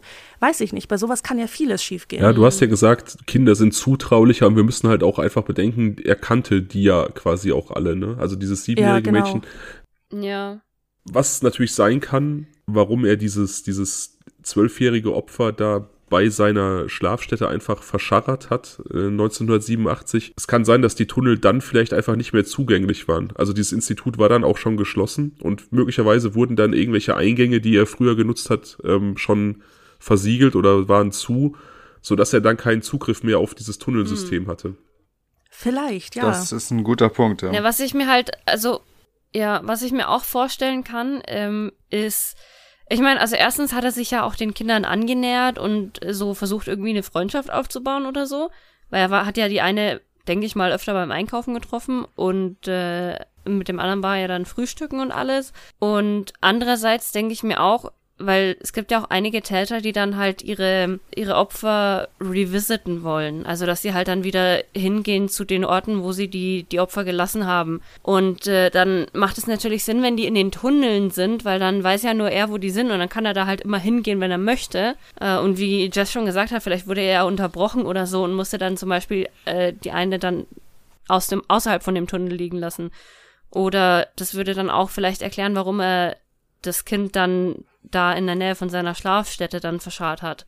Weil er dann auch ja, die Nähe echt, hat. Das ist auch ein dazu. guter Punkt. Genau, also dass, dass diese Leiche von dieser Krankenschwester gar nicht bewusst auf dem Klinikgelände abgelegt wurde, sondern vielleicht beim Transport irgendwo anders hin eher gestört wurde oder so. Ja, also ich kann mir vorstellen, mhm. dass er sie vielleicht woanders umgebracht hat und äh, alle Leichen vielleicht in diesem Tunnelsystem aufbewahrt hat und sie dann dorthin bringen wollte. Und keine ja. Ahnung, vielleicht waren das ja irgendwelche Teenager, die abends einen trinken waren und keine Ahnung, mit dem Fahrrad da vorbeigefahren sind und da was gesehen haben. Und dann hat er vielleicht Panik bekommen, hat sie liegen lassen und ist weggelaufen. Ich kann mir das sehr gut vorstellen. Hm. Auf jeden Fall. Es gibt noch ein Opfer, was man ihm zuschreibt. Das möchte ich der Vollständigkeit halber noch nennen. Das ähm, ist 1972 verschwundene Fünfjährige. Also es würde auch wieder in sein Raster passen. Äh, Alice Pereira. Und zwar, die stammt aus einer ganz anderen Ecke. Also die, die Opfer, diese Kindopfer und auch dieser, dieser geistig eingeschränkte junge Mann, die stammten ja alle aus diesem Wohnort seiner Tante quasi. Und dieses Mädchen wurde ihm erst gar nicht zugeschrieben, diese Alice Pereira, weil die in einer ganz anderen äh, Ecke von New York gewohnt hat. Die ist auch beim Spielen verschwunden, als ihr großer Bruder, der auf sie aufgepasst hat, mal sie kurz aus den Augen gelassen hat. Und auch da wurde erst der Vater verdächtigt, der in Manhattan irgendwie gewohnt hat, getrennte Eltern, dass er sein Kind entführt hat, aber die ist dann halt auch nie wieder aufgetaucht. Und während des Prozesses gegen Andre Rand wegen diesem Mord an dem, an dem letzten Opfer stellte sich dann raus, dass er zu der Zeit, als dieses Mädchen verschwunden ist, als Maler und Lackierer in diesem Wohngebäude gearbeitet hat, wo sie verschwunden ist. Also auch da wieder, ja, also auch da wieder so eine, so ein Zufall, dass er da ganz in der Nähe einfach war, als ein Kind verschwunden ist. Ne? Ja, aber tut hm. mir leid. Es gibt nur so viele Sachen, weird. die passieren können, um noch als Zufall durchzugehen. Also das ja, sind jetzt ein paar genau. zu viele Zufälle, um noch zufällig zu sein. Genau, also man muss wirklich festhalten, dass, dass irgendwie links und rechts von ihm Menschen verschwunden sind. Und auch wenn man ihm halt vieles nicht direkt zuweisen kann, es ist schon auffällig, dass, dass in seiner Nähe immer Kinder und Menschen verschwinden. Ne? Ja. Ja, vor allem von demselben Beuteschema. Also ich finde es schlecht, immer Beuteschema zu sagen, aber es ist ja nichts anderes. Wenn es halt wirklich komplett verschiedene Leute ja. wären, okay, aber man kann einen roten Faden ziehen und sobald man einen roten Faden ziehen kann, wird die Person für mich verdächtig. Ja, sehe ich auch so.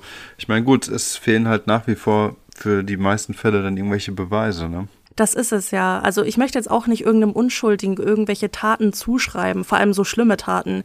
Also ich muss auch sagen, ich kann mir gar nicht vorstellen, wie das jetzt für den Bruder des, ich sag jetzt mal, letzten Opfers gewesen sein muss. Stell dir mal vor, du gehst mit deiner kleinen Schwester spielen und bist für sie verantwortlich, in Anführungszeichen, und dann drehst du ihr einmal den Rücken zu und sie ist weg. Also stelle ich mir ganz schrecklich vor.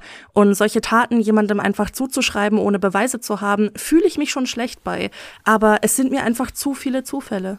Ja, auf jeden Fall. Also wenn dann, wie gesagt, so ein kleines Kind verschwindet und zufälligerweise in dem Wohnblock, wo sie verschwunden ist, ein mehrfach vorbestrafter Sexualstraftäter als, als äh, Maler arbeitet, dann, dann ist das wahrscheinlich die erste Person, die man fragen würde, wo das Kind denn wohl geblieben ist, wenn man gewusst hätte, dass er schon vorbestraft ist. Ne? Also, mhm.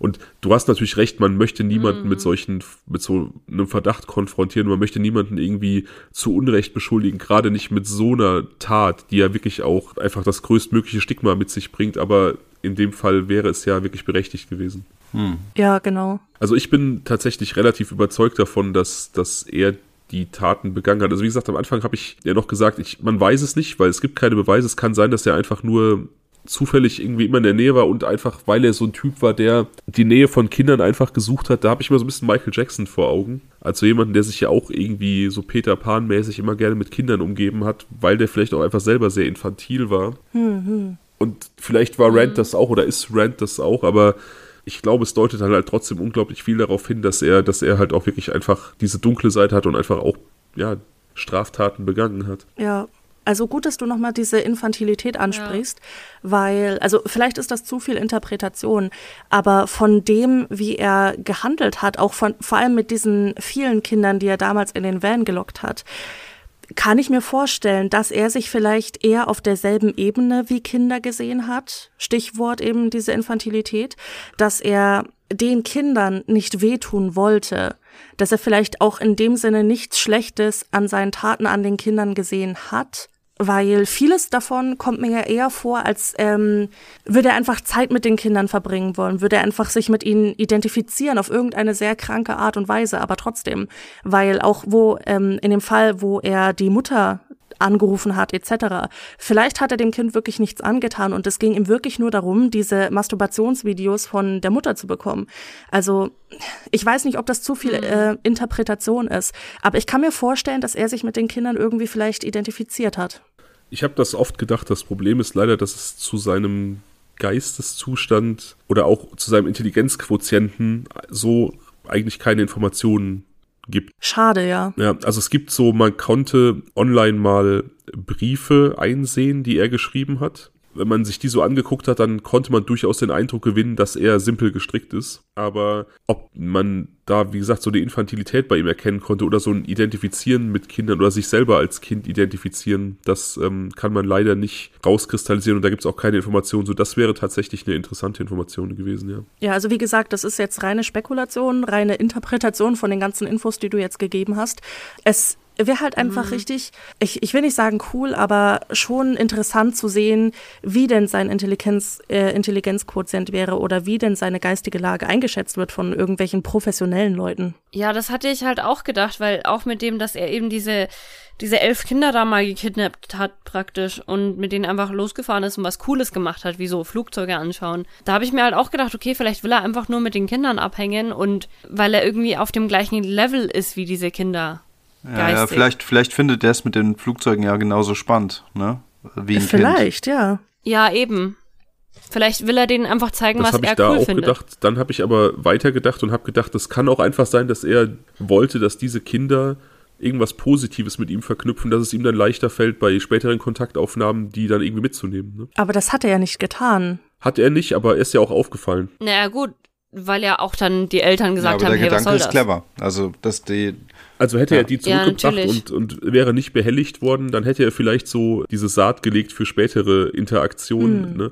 Aber dadurch, dass das natürlich aufgefallen ist und dass er dann auch angeklagt wurde und auch zehn Monate ähm, absitzen musste dann dafür, hat er vielleicht einen Abstand genommen. Ne? Ja, gut. Ja klar, aber ich würde, ich denke auch, dass die diese elf Kinder nicht gesagt haben werden, nee, das war voll weird, sondern die werden gesagt haben, ja, das war voll cool, wir haben Flugzeuge cool. die haben, Wie gesagt, die haben äh, mit ihm am Flughafen abgehangen, die haben so ein bisschen geguckt, wie Flugzeuge steigen. Er hat den Burger und, und, und Cola geholt. Ne? Die hatten einfach einen coolen Trip so. Also ja. es wäre schon smart, wenn er damit äh, das Vertrauen erschleichen möchte. Aber auf der anderen Seite bei den anderen hat er sich ja auch nicht viel drum hm. geschert, ob eine Verbindung zu ihm aufgebaut werden konnte. Aber was, wenn er das einfach gemacht hat, weil er irgendwie Schuldgefühle hatte wegen anderen Taten und er wollte das halt wieder gut machen? Hm, hm. Hm. Aber es stimmt schon, was Jess sagt. Ne? Bei anderen hat er sich wirklich gar nicht drum geschert. Bei Holly Hughes sogar noch dann auch zu ja. sagen, ja, wir haben öfter mal Verstecken gespielt, ich kannte die, ne? Also da hat er diese, diese Connection einfach total unumwunden zugegeben. Keine Ahnung. Also es ist natürlich auch schwer, mhm in den Kopf von so jemandem gucken zu wollen und sich zu überlegen, warum könnte der irgendwas getan haben. Ne? Ja, und es wird auch keinen Sinn machen, wenn er wirklich alle elf Kinder auf einmal irgendwo mit hinnimmt. Nur um da den Grundstein zu legen. Und dann sagen ja. wir mal, ähm, geht er dann wirklich auf eines der Kinder los. Die reden doch dann untereinander, oder? Ja, wie, äh, vor allem, wie soll er das denn machen? Also, er kann ja dann auch nicht einfach alle elf ja, Kinder jedenfalls mitnehmen. nicht gleichzeitig. Und die können ja dann auch aussagen gegen ihn, falls jetzt eines von diesen Kindern verschwindet, sagen, okay, der Mann, ähm, mit dem waren wir mal unterwegs, etc. pp. Also ja, wenn ich dann einen Grundstein Zeugen. legen möchte, dann vielleicht mit jedem Kind einzeln oder so. Er hat ja die Erfahrung gemacht, dass drei Jahre zuvor er diese 15-Jährige offensichtlich vergewaltigt hatte, die dann aber keine Anklage erhoben hat, weil sie offensichtlich Schiss vor ihm hatte. Ne? Und er, mhm. könnt, er könnte natürlich gedacht mhm. haben, ja, wenn ich so eine 15-Jährige einschüchtern könnte, dann kann ich das bei Kindern natürlich auch. Also so, und wir wissen auch, Kinder sind beeinflussbar. Es gibt ja auch da wirklich mannigfaltige äh, True Crime-Geschichten, wo Kinder eben Opfer von Sexualstraftaten werden und wo die Täter die dann eben noch nicht mal mit Gewalt irgendwie ruhig stellen, sondern denen einfach nur erzählen, das ist jetzt unser Geheimnis hier zwischen uns beiden, das darfst du keinem erzählen, ne? Oder mhm.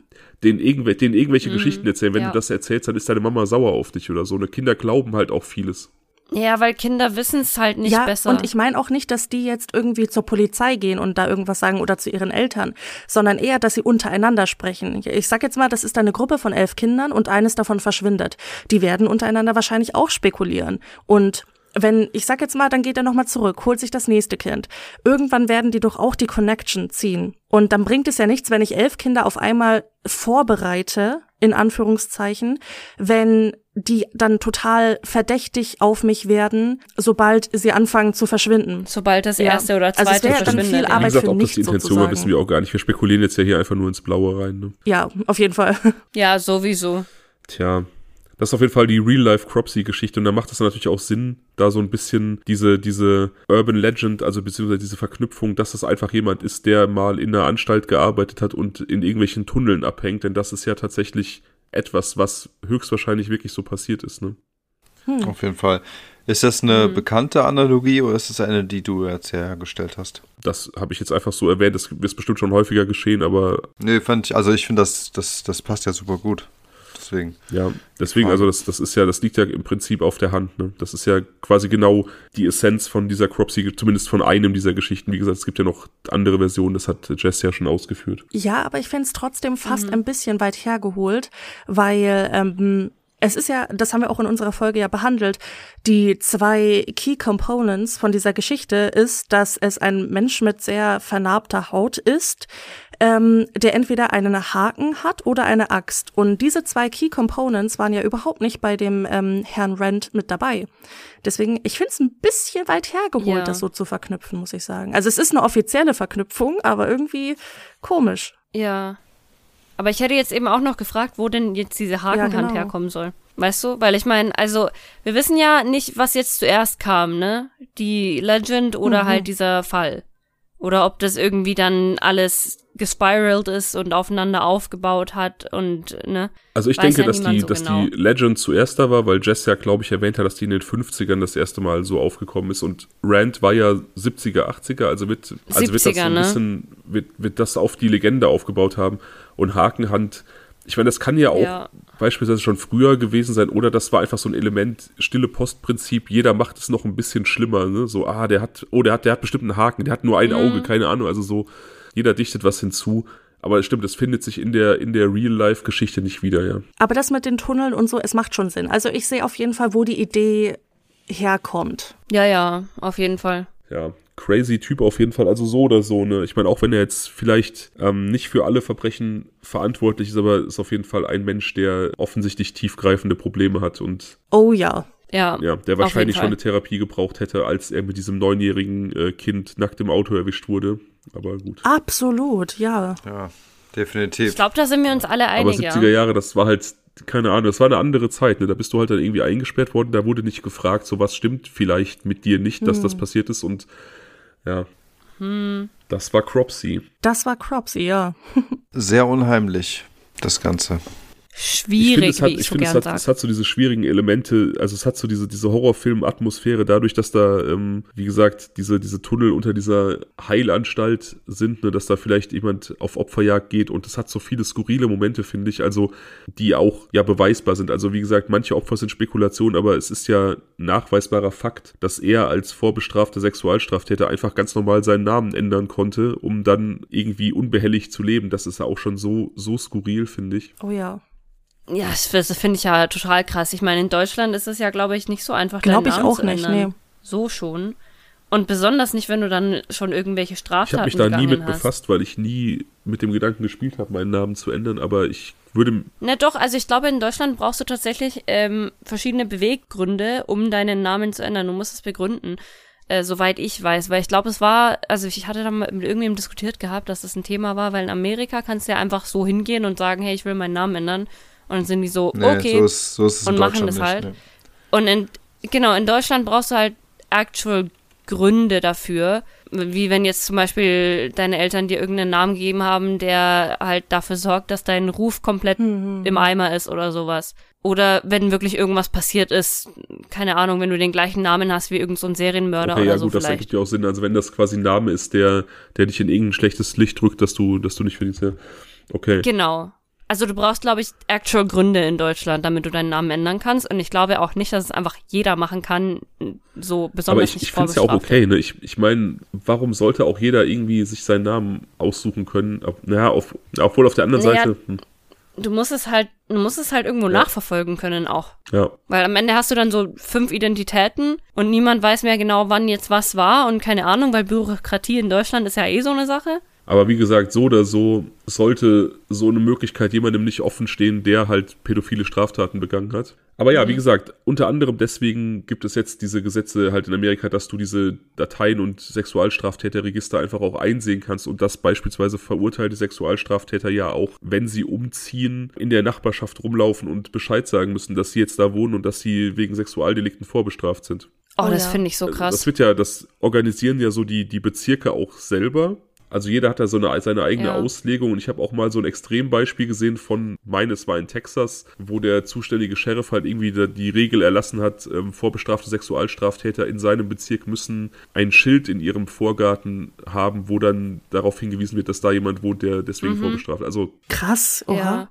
Naja, ich finde, allgemein finde ich das ja sowieso so krass, wenn du dir vorstellst, es gibt junge Mädchen zum Beispiel, die, die jeden Morgen, bevor sie halt aus dem Haus gehen, auf diese Liste schauen und schauen, ob irgendwer Neues da ist und in der Gegend wohnt oder sonstiges. Aber ja, es ist auch sowieso dieses ganze, dieses ganze, diese ganze Thematik ist, ist so schwierig. Auch in, in so vielen Ländern gehört das ja fast schon irgendwie.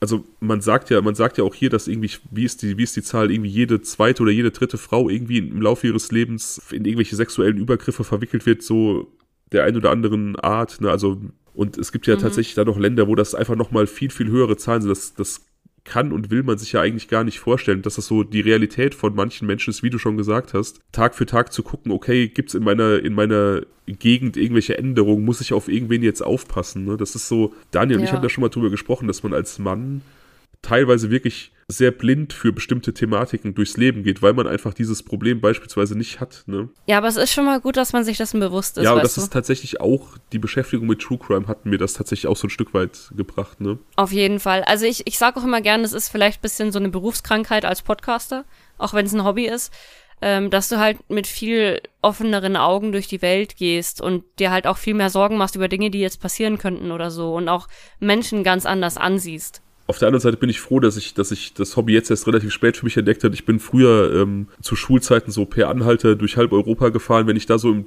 True Crime Ding gewesen wäre, hätte ich wahrscheinlich mir bei jeder, hätte ich mir bei jeder zweiten Fahrt irgendwie in die Hose gekackt oder so. Aber naja, Hm. Ja, ja, ja. Naja, es, ja.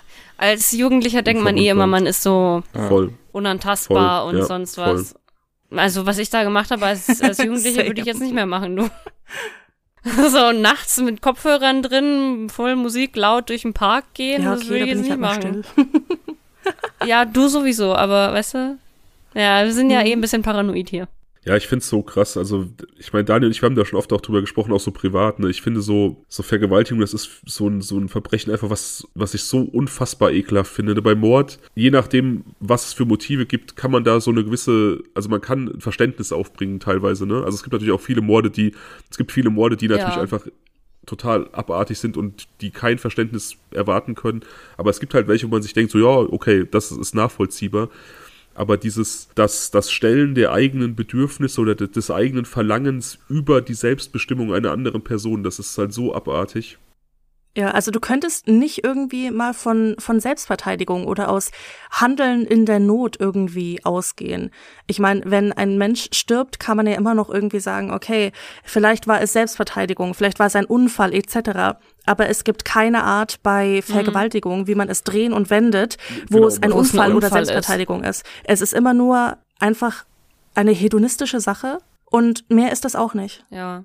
Ich habe da neulich noch irgendwas gelesen, irgendeine eine Schlagzeile aus Mexiko. Ich musste mal nachprüfen, ob das stimmt oder, oder ich muss das nochmal irgendwie wie, das nochmal zusammenkriegen. Da war, glaube ich, eine junge Frau, die hat während ihrer Vergewaltigung den, den Täter bewusstlos geschlagen und wurde dann aber von dem wegen Körperverletzung angeklagt und musste auch in Haft und die ist jetzt, also die ist jetzt freigesprochen worden, ja. Krass. Ja, hoffe ich doch. Ja, hoffe ich doch. Also, Aber nur nach Sorry, öffentlichen Protesten. nee. Wenn ich das, also ich muss das mal noch mal recherchieren und euch dann euch dann schicken. Ich habe das die Tage Alter. gelesen, habe gedacht so, ey, das kann nicht euer Ernst sein. Bitte, ja, also äh, tut mir leid, wie dreist musst du Ja. auch sein, als der Vergewaltiger die Frau dann anzuzeigen wegen Körperverletzung? Wie verdammt dreist muss ja, weil man du sein? halt, ja, weil wenn du dir sicher bist, dass äh, hier die die Jury und die Richter auf deiner Seite stehen werden, weil du die Sachen drehen kannst, wie du möchtest. ja, okay, fair. Weil am Ende ist ja ganz oft Aussage gut. gegen Hm. Weißt du, was ich meine? Ähm, Weil du hast ja ganz oft keine Zeugen. Das stimmt, ja. Ja gut, und Mexiko ist tatsächlich ja, was so sexuelle Übergriffe angeht, noch mal eine ganz andere Nummer. ist ja schwierig. Das Thema ist Ja. schwierig, der Fall war schwierig. Es ist sehr schwer. Ja. Alles schwierig in dieser Folge. Alles schwierig, ja. Aber hoffentlich ist das was wäre, wenn nicht so schwierig. Ihr seid natürlich herzlich eingeladen, äh, mitzumachen. Oh, ich bin Gibt es ja mittlerweile ein, ein Ergebnis? Uiui. Ich gucke mal. Es ist natürlich B und es war sehr eng. Oh, es ist B. Jetzt kann ich ja sagen, ich habe auch für B gestimmt. Ja, sehr gut, sehr gut, sehr gut. Weil ich wollte es vorher nicht sagen, um, um das Ergebnis nicht irgendwie unbewusst zu beeinflussen. Alles. Ja, ich habe aber auch für B gestimmt, weil ich war so B für Bran, let's go. Ich habe auch unbewusst B für Bran genommen. Also mir tut's ein bisschen um den Philipp leid, weil er durfte jetzt selbst ein Was wäre wenn vorlegen und der hat auch äh, sehr, relativ ähm, kurzfristig improvisiert und dafür echt eine ganz geile Idee irgendwie auch geliefert. Das können wir ja nochmal einbauen, das kriegen wir bestimmt Genau, hin. das denke ich halt auch. Aber nichtsdestotrotz freue ich mich sehr über dieses Ergebnis, weil ich mit dieser Frage auch schon seit längerem liebäugle. Tja, mit wem fangen wir denn jetzt mal an? Ladies first. So sehe ich es auch. uh, scary. B wie Bran. Was wäre wenn? Oh, es hat sich gereimt. Bran, was wäre wenn? nice. Was, was wäre wenn dir eine sportliche Aktivität deiner Wahl perfekt gelingen würde? Welche wäre das? Schwierig, du, ich bin nicht so sportlich. Aber es, also die Idee ist, vielleicht gibt es ja, ja irgendetwas, was du schon immer mal machen wolltest. Aber irgendwie hat es aus gewissen physischen Gründen nicht geklappt. oder Training hm. oder Trainingsgründen, keine Ahnung. Wolltest immer schon eine kleine Ballettmaus hm. sein. Oh mein Gott. Nee, das nicht. Also ich, ich bin. ich bin richtig Fan von Bogenschießen und ich habe das früher auch gemacht, aber ich konnte dann halt aus verschiedenen Gründen nicht weitermachen und äh, ja. Voll geil. Da haben wir drüber gesprochen im Rahmen des Falls Tanja Kreff, der euch ja safe ein Begriff ist. Yep. Und die hat ja auch mhm. Bogenschießen als Hobby betrieben. Wir sind so ein bisschen in, in, Erinnerung geschwelgt, wie wir uns so als Kinder so unsere Bogen gebaut haben. Und ich finde es eigentlich ein total cooles Hobby. So und auch ein total ja, ungewöhnliches Hobby, ne? Also. Es ist auch sehr ja, gut für Ich Rücken, hätte ja? auch gedacht, dass es ein Hobby ist, das man jederzeit starten kann.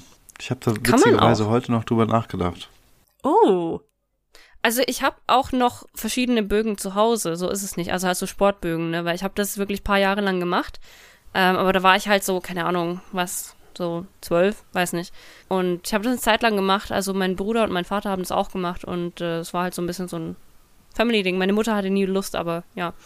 Ähm, und es war eigentlich immer richtig fun und ich habe richtig Spaß dabei gehabt, äh, auch wenn ich dann halt richtig fertig war, weil während du das machst, merkst du gar nicht, wie Aha. anstrengend es ist, aber einen Tag danach oh kannst oh Gott, du deinen Arm nicht mehr dir. bewegen. Okay.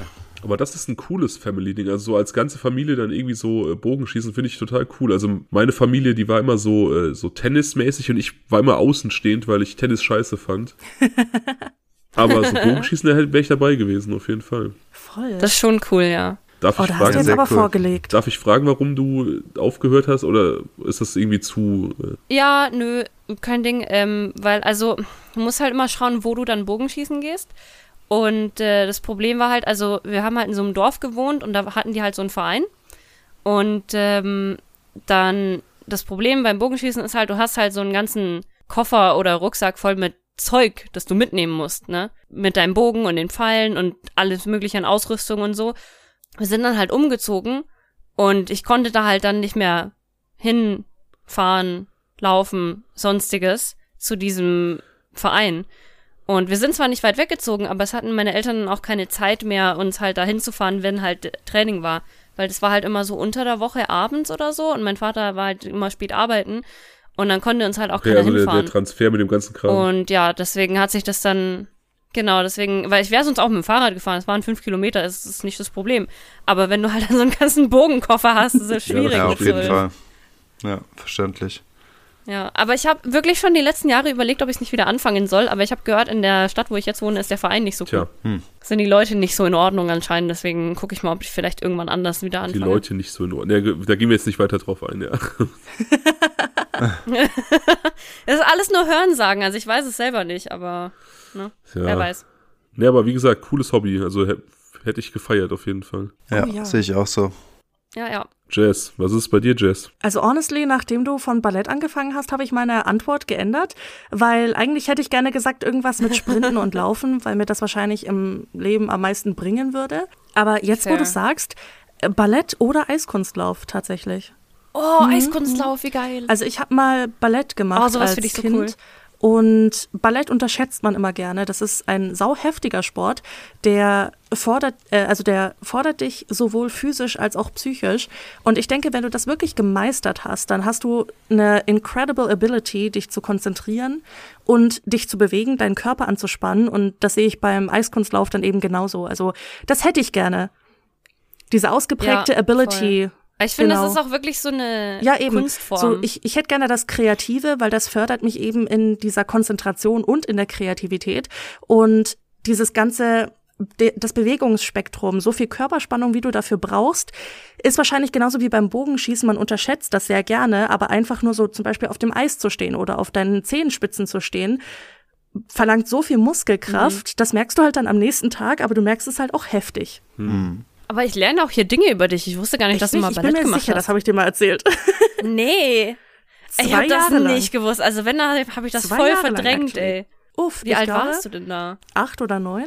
Krass. Also, dass das ein sehr, sehr ähm, ja, intensives Hobby ist, beziehungsweise eine sehr intensive Geschichte und auch sehr ähm, viel Disziplin und so fördert, das weiß ich. Ich war mal mit einer Balletttänzerin zusammen vor ewigen Zeiten und ich habe das dann damit bekommen. Auch große Hochachtung vor den Leuten, die das durchziehen, definitiv. Absolut, ja. ist ja auch Immer, konstantes genau. Training, ne? Ja, und halt auch so, ähm, also so, keine Ahnung, ob das jetzt allgemeingültig war, aber da war halt auch so eine, irgendwie so eine relativ stutenbissig toxische Atmosphäre immer, wo man sich so gegenseitig immer so angestachelt hat. Na egal. Ja, hm, hm.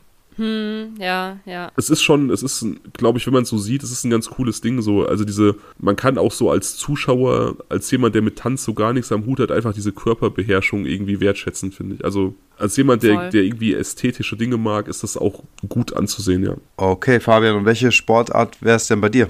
Hm, Tatsächlich habe ich da auch eine ganz klare Antwort und zwar äh, Pelota. Das ist so ein baskisches Ballspiel, so ein bisschen wie Squash. Also man hat da so lange korbähnliche, also aus Korb geflochtene ähm, Fanggegenstände, die sehen so aus wie so lange Haken, die hat man an der Hand, also auch so ein bisschen Cropsy-mäßig.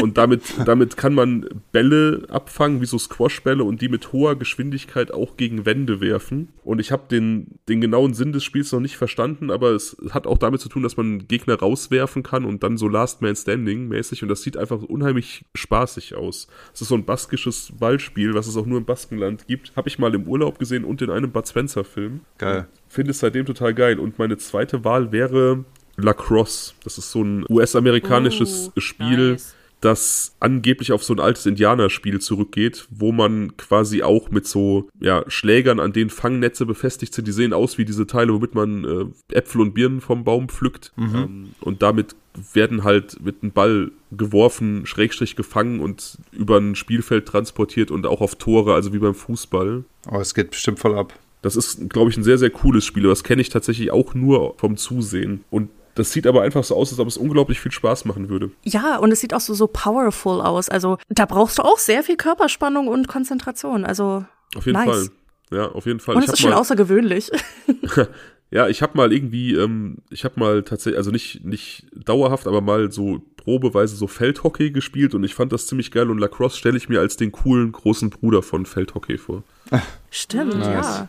Jetzt, wo du sagst, Krass, ich seh's. krass, ja. Also ich fand, ich fand auch Lacrosse schon immer irgendwie faszinierend. Ich weiß nicht, irgendwie, ich habe das Gefühl, ich bin das erste Mal mit Lacrosse in, in Berührung gekommen, als ich so Teen Wolf geschaut habe. Teen Wolf, ja. Ähm, it's been Oder a American while, Pie. it's been a while, aber Ja, ja, genau. ja, voll. Ja, ja, ja. Ich fand das, ich fand das richtig komisch und dann habe ich es mir angeschaut und war so like, oh, es ist eigentlich gar nicht so seltsam. Aber irgendwie, ja, das ist halt ja, hier genau. nicht so vertreten, ne? Nehme ich überhaupt nicht. Und ja, schade. Also das würde ich mir wirklich, würde ich wirklich gerne Schade. mal. Äh, und Daniel, du? Dann äh, importiere es doch und gründe einen Verein, Fabian. Fang doch Ja, an, trau mach den ersten Schritt. Also ich kann sagen, bei mir wäre es auf jeden Fall, ich schwanke eigentlich zwischen zweien, aber das ist nicht so ganz fancy, aber amerikanisch.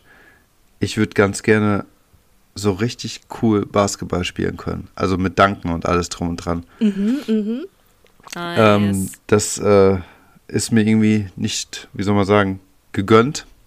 Und insofern wäre das für mich auf jeden Fall eine geile sportliche Aktivität, die ich ganz gerne einmal ähm, äh, machen würde.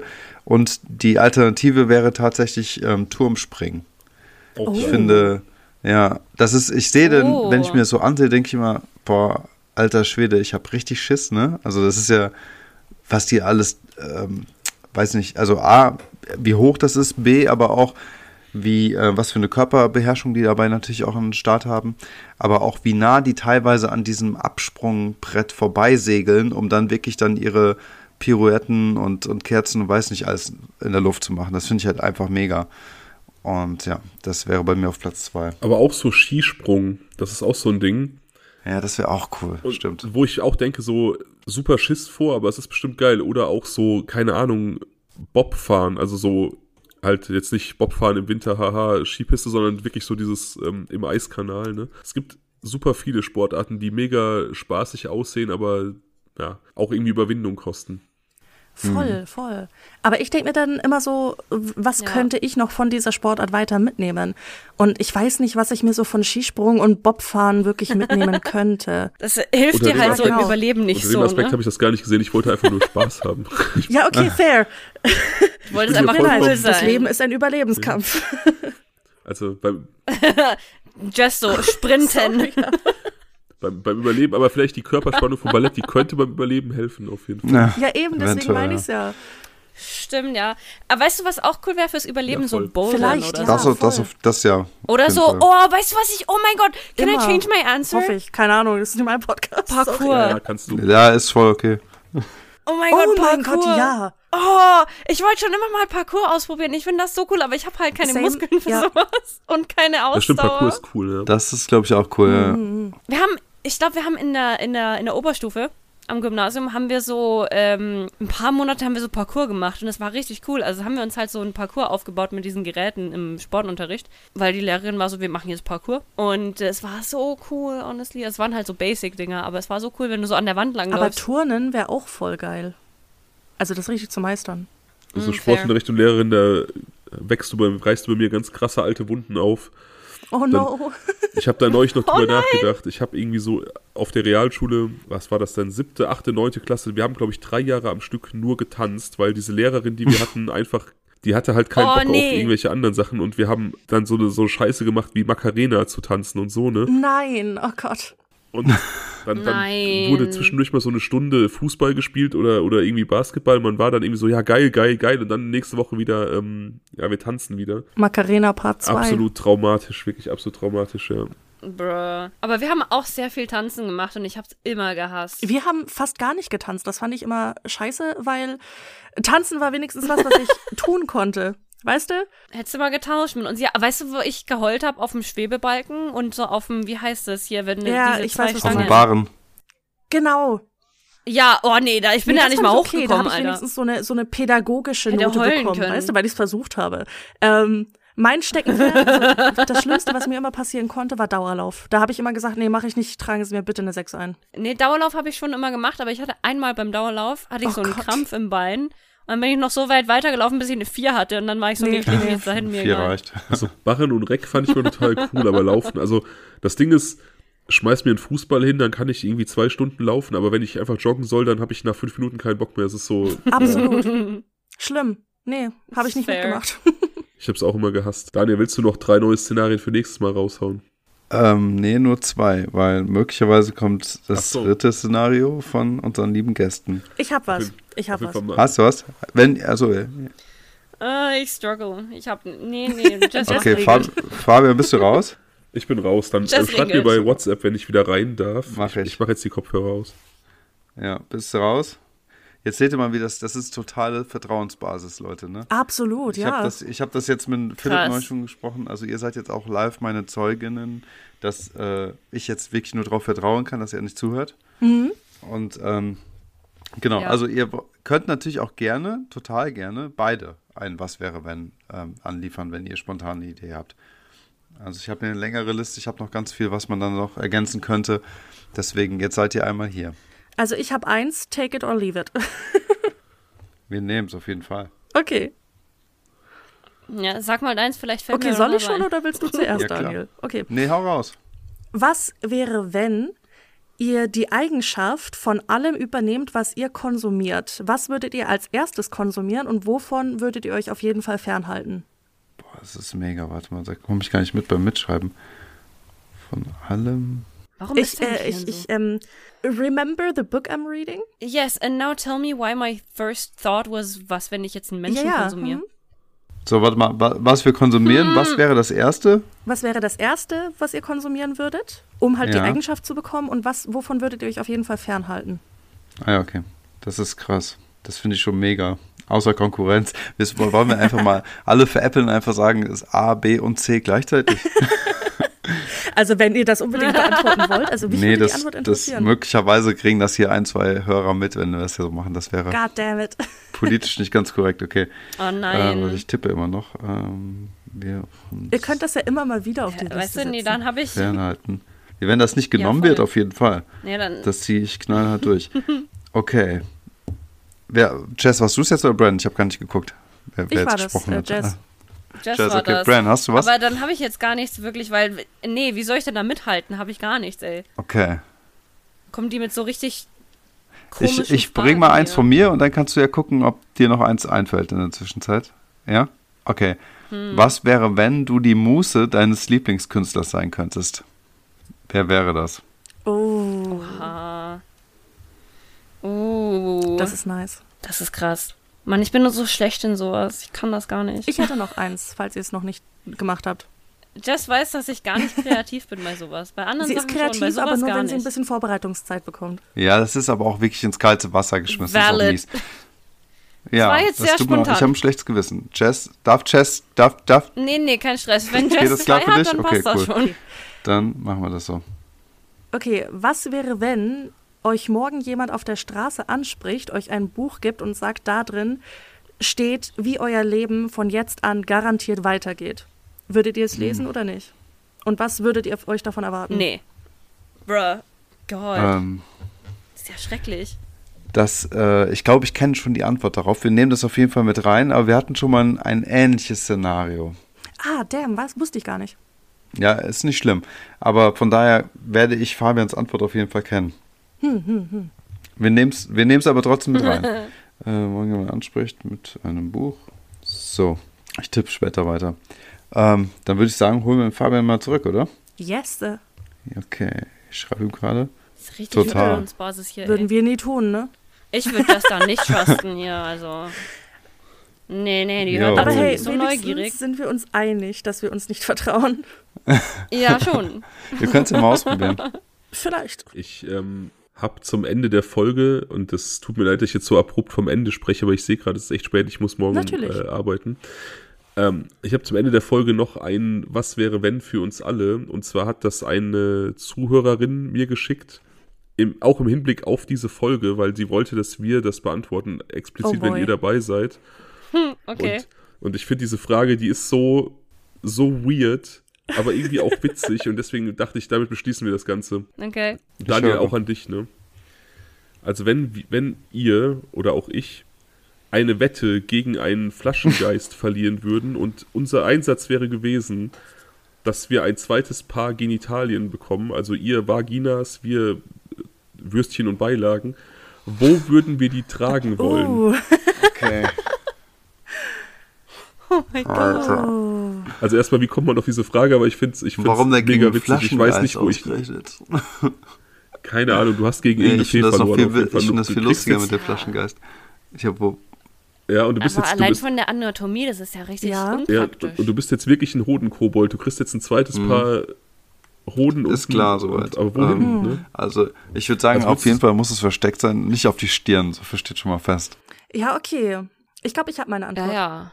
Aber es ist doch überall unpraktisch. Ich weiß nicht. Es hat, es hat ja auch damit zu tun, ob das zweite Paar auch eine Ja, ja, Funktion eben. erfüllt. Ich wollte gerade sagen, hat das auch, also ist das nur ästhetisch oder hat das dann auch äh, eine Gefühl und so? Also wenn es einfach nur dekorativ da ist, dann kann es ja im Prinzip über, kann man es auf den Rücken packen, ne? Aber wenn es halt auch einen, einen Zweck erfüllt, dann sollte man es ja schon irgendwie auch taktisch clever anbringen. Ja. Um was für Sachen reden wir hier eigentlich? Zwei Uhr nachts und wir sprechen über wirklich ein sehr Ich bin also Thema. nach dieser japanischen Toilettenpapiergeschichte von heute bin ich total. Das war, also wenn ihr erfahren wollt, liebe Leute, äh, was es damit auf sich hatte, dann müsst ihr unbedingt bei Grabestille reinhören und die Folge, äh, ihr müsst da sowieso reinhören. Also an dieser Stelle mal fett Werbung, ne? Äh, unterstützt immer. die Ladies, ähm, folgt ihnen Oh. und hört da unbedingt rein, weil die machen richtig coolen Stuff. Und äh, in einer Folge, die haben wir vor einigen Stunden aufgenommen, als wir noch irgendwie klar sehen konnten. Und da haben die irgendwie eine ganz verrückte Geschichte über japanisches Toilettenpapier erzählt und irgendwelchen Geistern dort. Und seitdem habe ich Angst. Das ist jetzt, wie ihr merkt, es hat geklappt, das ist im Langzeitgedächtnis jetzt bei mir tief verankert. Ich sehe es, ja, ja. Das finde ich super. ähm, ja, und ansonsten Habt ihr schon eine Antwort, was so diese Flaschengeist-Geschichte betrifft? Ja, mir fällt nur gerade das nicht ein. Wie heißt der Knochen ähm, zwischen den Brüsten? Ähm, genau. Das Schlüsselbein. Äh, nee, das nee, ist nee, nicht der Brustkorb. Nee, das ist, oben. Nee. Ähm, nee, Ja. ähm, Solarplexus. Ich bin jetzt gerade so Solarplexus. Sternum? Ja, genau. Sternum. Sternum, Ähm, ja. ah, Brustbein. ja, genau, so, genau, jetzt genau. haben wir das Brustbein. Äh, Ah, schön. Brustbein, bitte. Schön. Der Brustball. Das wäre So das schön wäre vertikal, so weil, weird. weil, egal ob es funktional ist oder Aha, nicht, Begründung? dort kann ich es verstecken, weil normalerweise sind, you know, mein Dekolleté versteckt.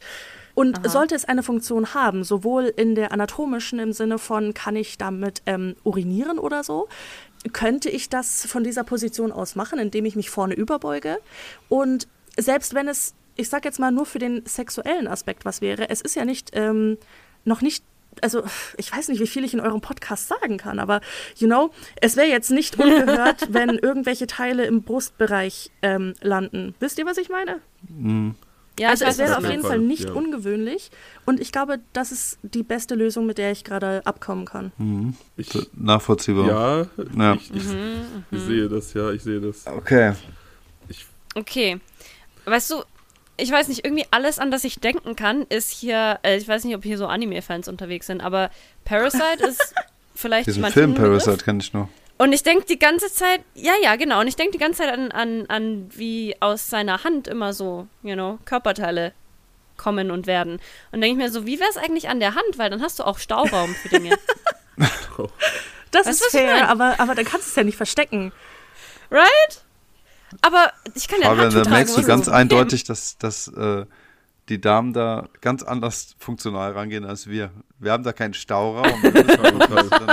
total. Na, hallo, ich hätte da Stauraum und könnte einfach ein Handschuh tragen und dann Aber sieht Brand, cool aus mit bedenke, es einem ist eine empfindliche Stelle. Möchtest du so eine empfindliche Stelle auf einem Körperteil haben, Das ist eben die so Frage. oft benutzt wird? Das ist eben die Frage, ob das halt, deswegen habe ich gefragt, ob das halt auch Hm. vom Gefühl her dann so ist. Ähm, weil dann würde ich meine Antwort vielleicht noch ändern, aber ich bin mir noch nicht ganz sicher. Vielleicht einfach dann daneben nochmal, weißt du, so, so als würdest du doppelt sehen. Ja. Do you know what I mean? Wie wär's mit zwischen den Schulterblättern? Nee, weil ich habe ja so oft so Ach so, Sachen an, die etwas Rückenfrei sind. Du musst die Haare offen tragen. Ein Grund. Ja, fair. Ich habe, Nee, ich also weiß ich weiß einfach nicht, wo, was ich machen würde tatsächlich. Ach, an die Nase, es geht schon. Wie wär's mit direkt daneben oder ein so zwei Zentimeter höher? Ja, ist so, so, einzige- so Double Feature, hallo? Über, Bro. Das ist, das ist tatsächlich die einzig logische Lösung. Also ich wäre auch irgendwie im, in, in, im Team daneben oder drüber oder irgendwie so in der Nähe. ja, das ist, es ist wirklich die, Hm. einzig, es ist wirklich die einzig logische Lösung und dann irgendwie, ähm, ja, kleine Brötchen backen, hoffen, dass niemand auffällt. Einmal das Licht ausmachen, das geht schon. Ja, ich wollte gerade sagen, mach Licht aus, geht schon. Nein, nein, das Fällt gar nicht auf. Ich mache auf genau. jeden Fall niemals eine Wette mit einem Flaschengeist. Never. Absolut nicht. Ich mache auch nicht eine Wette mit euren Aber Hörern, wenn solche Fragen kommen. Ja. Ja, an die Person, die sich diese Frage überlegt hat, was bist du für ein wirklich? Also, das ist, äh, Bist du zufrieden? Are you happy now? wo würdest du es denn wachsen lassen? Ja, ja, ja. ja ich, bin, ich bin auch wie Daniel ganz langweilig Team da drüber oder da drunter. Also irgendwie so, Auf jeden Fall. es ist, ich habe mir da In der gleichen das- Gegend so. Ich Ja. hätte auch nie gedacht, dass ich mir darüber mal Gedanken Nee, machen same. tatsächlich. Ich auch Aber nicht. gut, dass wir drüber gesprochen haben. Nee. Ja, also, ne, also wir also wenn, es jetzt, wenn es passiert, dann wisst Ja, ihr jetzt schon, auf alles vorbereitet sein, das ist unser Motto. voll. Ist so. War, ich, nach müde kommt doof. Ne? Ich Das merke, war gerade Die perfekte. Frage für diese Uhrzeit. Ich bin sowas von fertig, Oh Leute. ja. Das war ein guter Schluss. Ich habe auch gerade auf die Uhr geschaut und war so like, wie ist es schon zwei? Hä?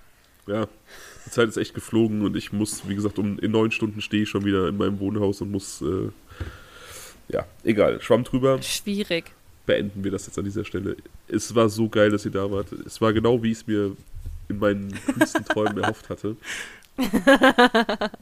ähm, ja, gerne, gerne wieder. Und Daniel natürlich auch wieder. Ja, ich fand's auch schön. Nee, Daniel, Daniel muss raus. Aus und tschüss. Ja, danke, dass Ja. wir da sein durften und es hat uns auch super viel Spaß gemacht. Es war sogar besser, als ich es mir vorgestellt habe, muss ich sagen. Also diese Was wäre wenn's, es ist ja immer eine Hit or Ja. Miss, ob man dazu was sagen kann oder nicht, aber wirklich, das hat jetzt richtig Voll, Spaß gemacht, das Zeug zu beantworten. Voll. Ja, cool. Also nochmal, genau, vielen, vielen Dank, dass wir da sein durften. Und ich muss auch sagen, also dieses Was wäre wenn Format, ich bin so ein Fan. I love it. Ja, es ist mal geil, was andere so. Ich finde auch das Overrated, Underrated. Ja, finde ich auch mega. geil. Jupp. Ähm, ja, ja, ja. Also, man kann da schon irgendwie ganz coole Sachen machen und nur True Crime wäre auf Dauer auch irgendwie. Auf jeden ja, Fall. Auf jeden Fall. Dafür zweifelt ja, man ja auch nur, wie wir heute festgestellt haben. ja. So. so. ja, vielen Dank, dass ihr da wart und an euch da draußen schön, dass ihr zugehört habt. Bis zum nächsten Mal. Adios. Bye. Ciao. Tschüssi.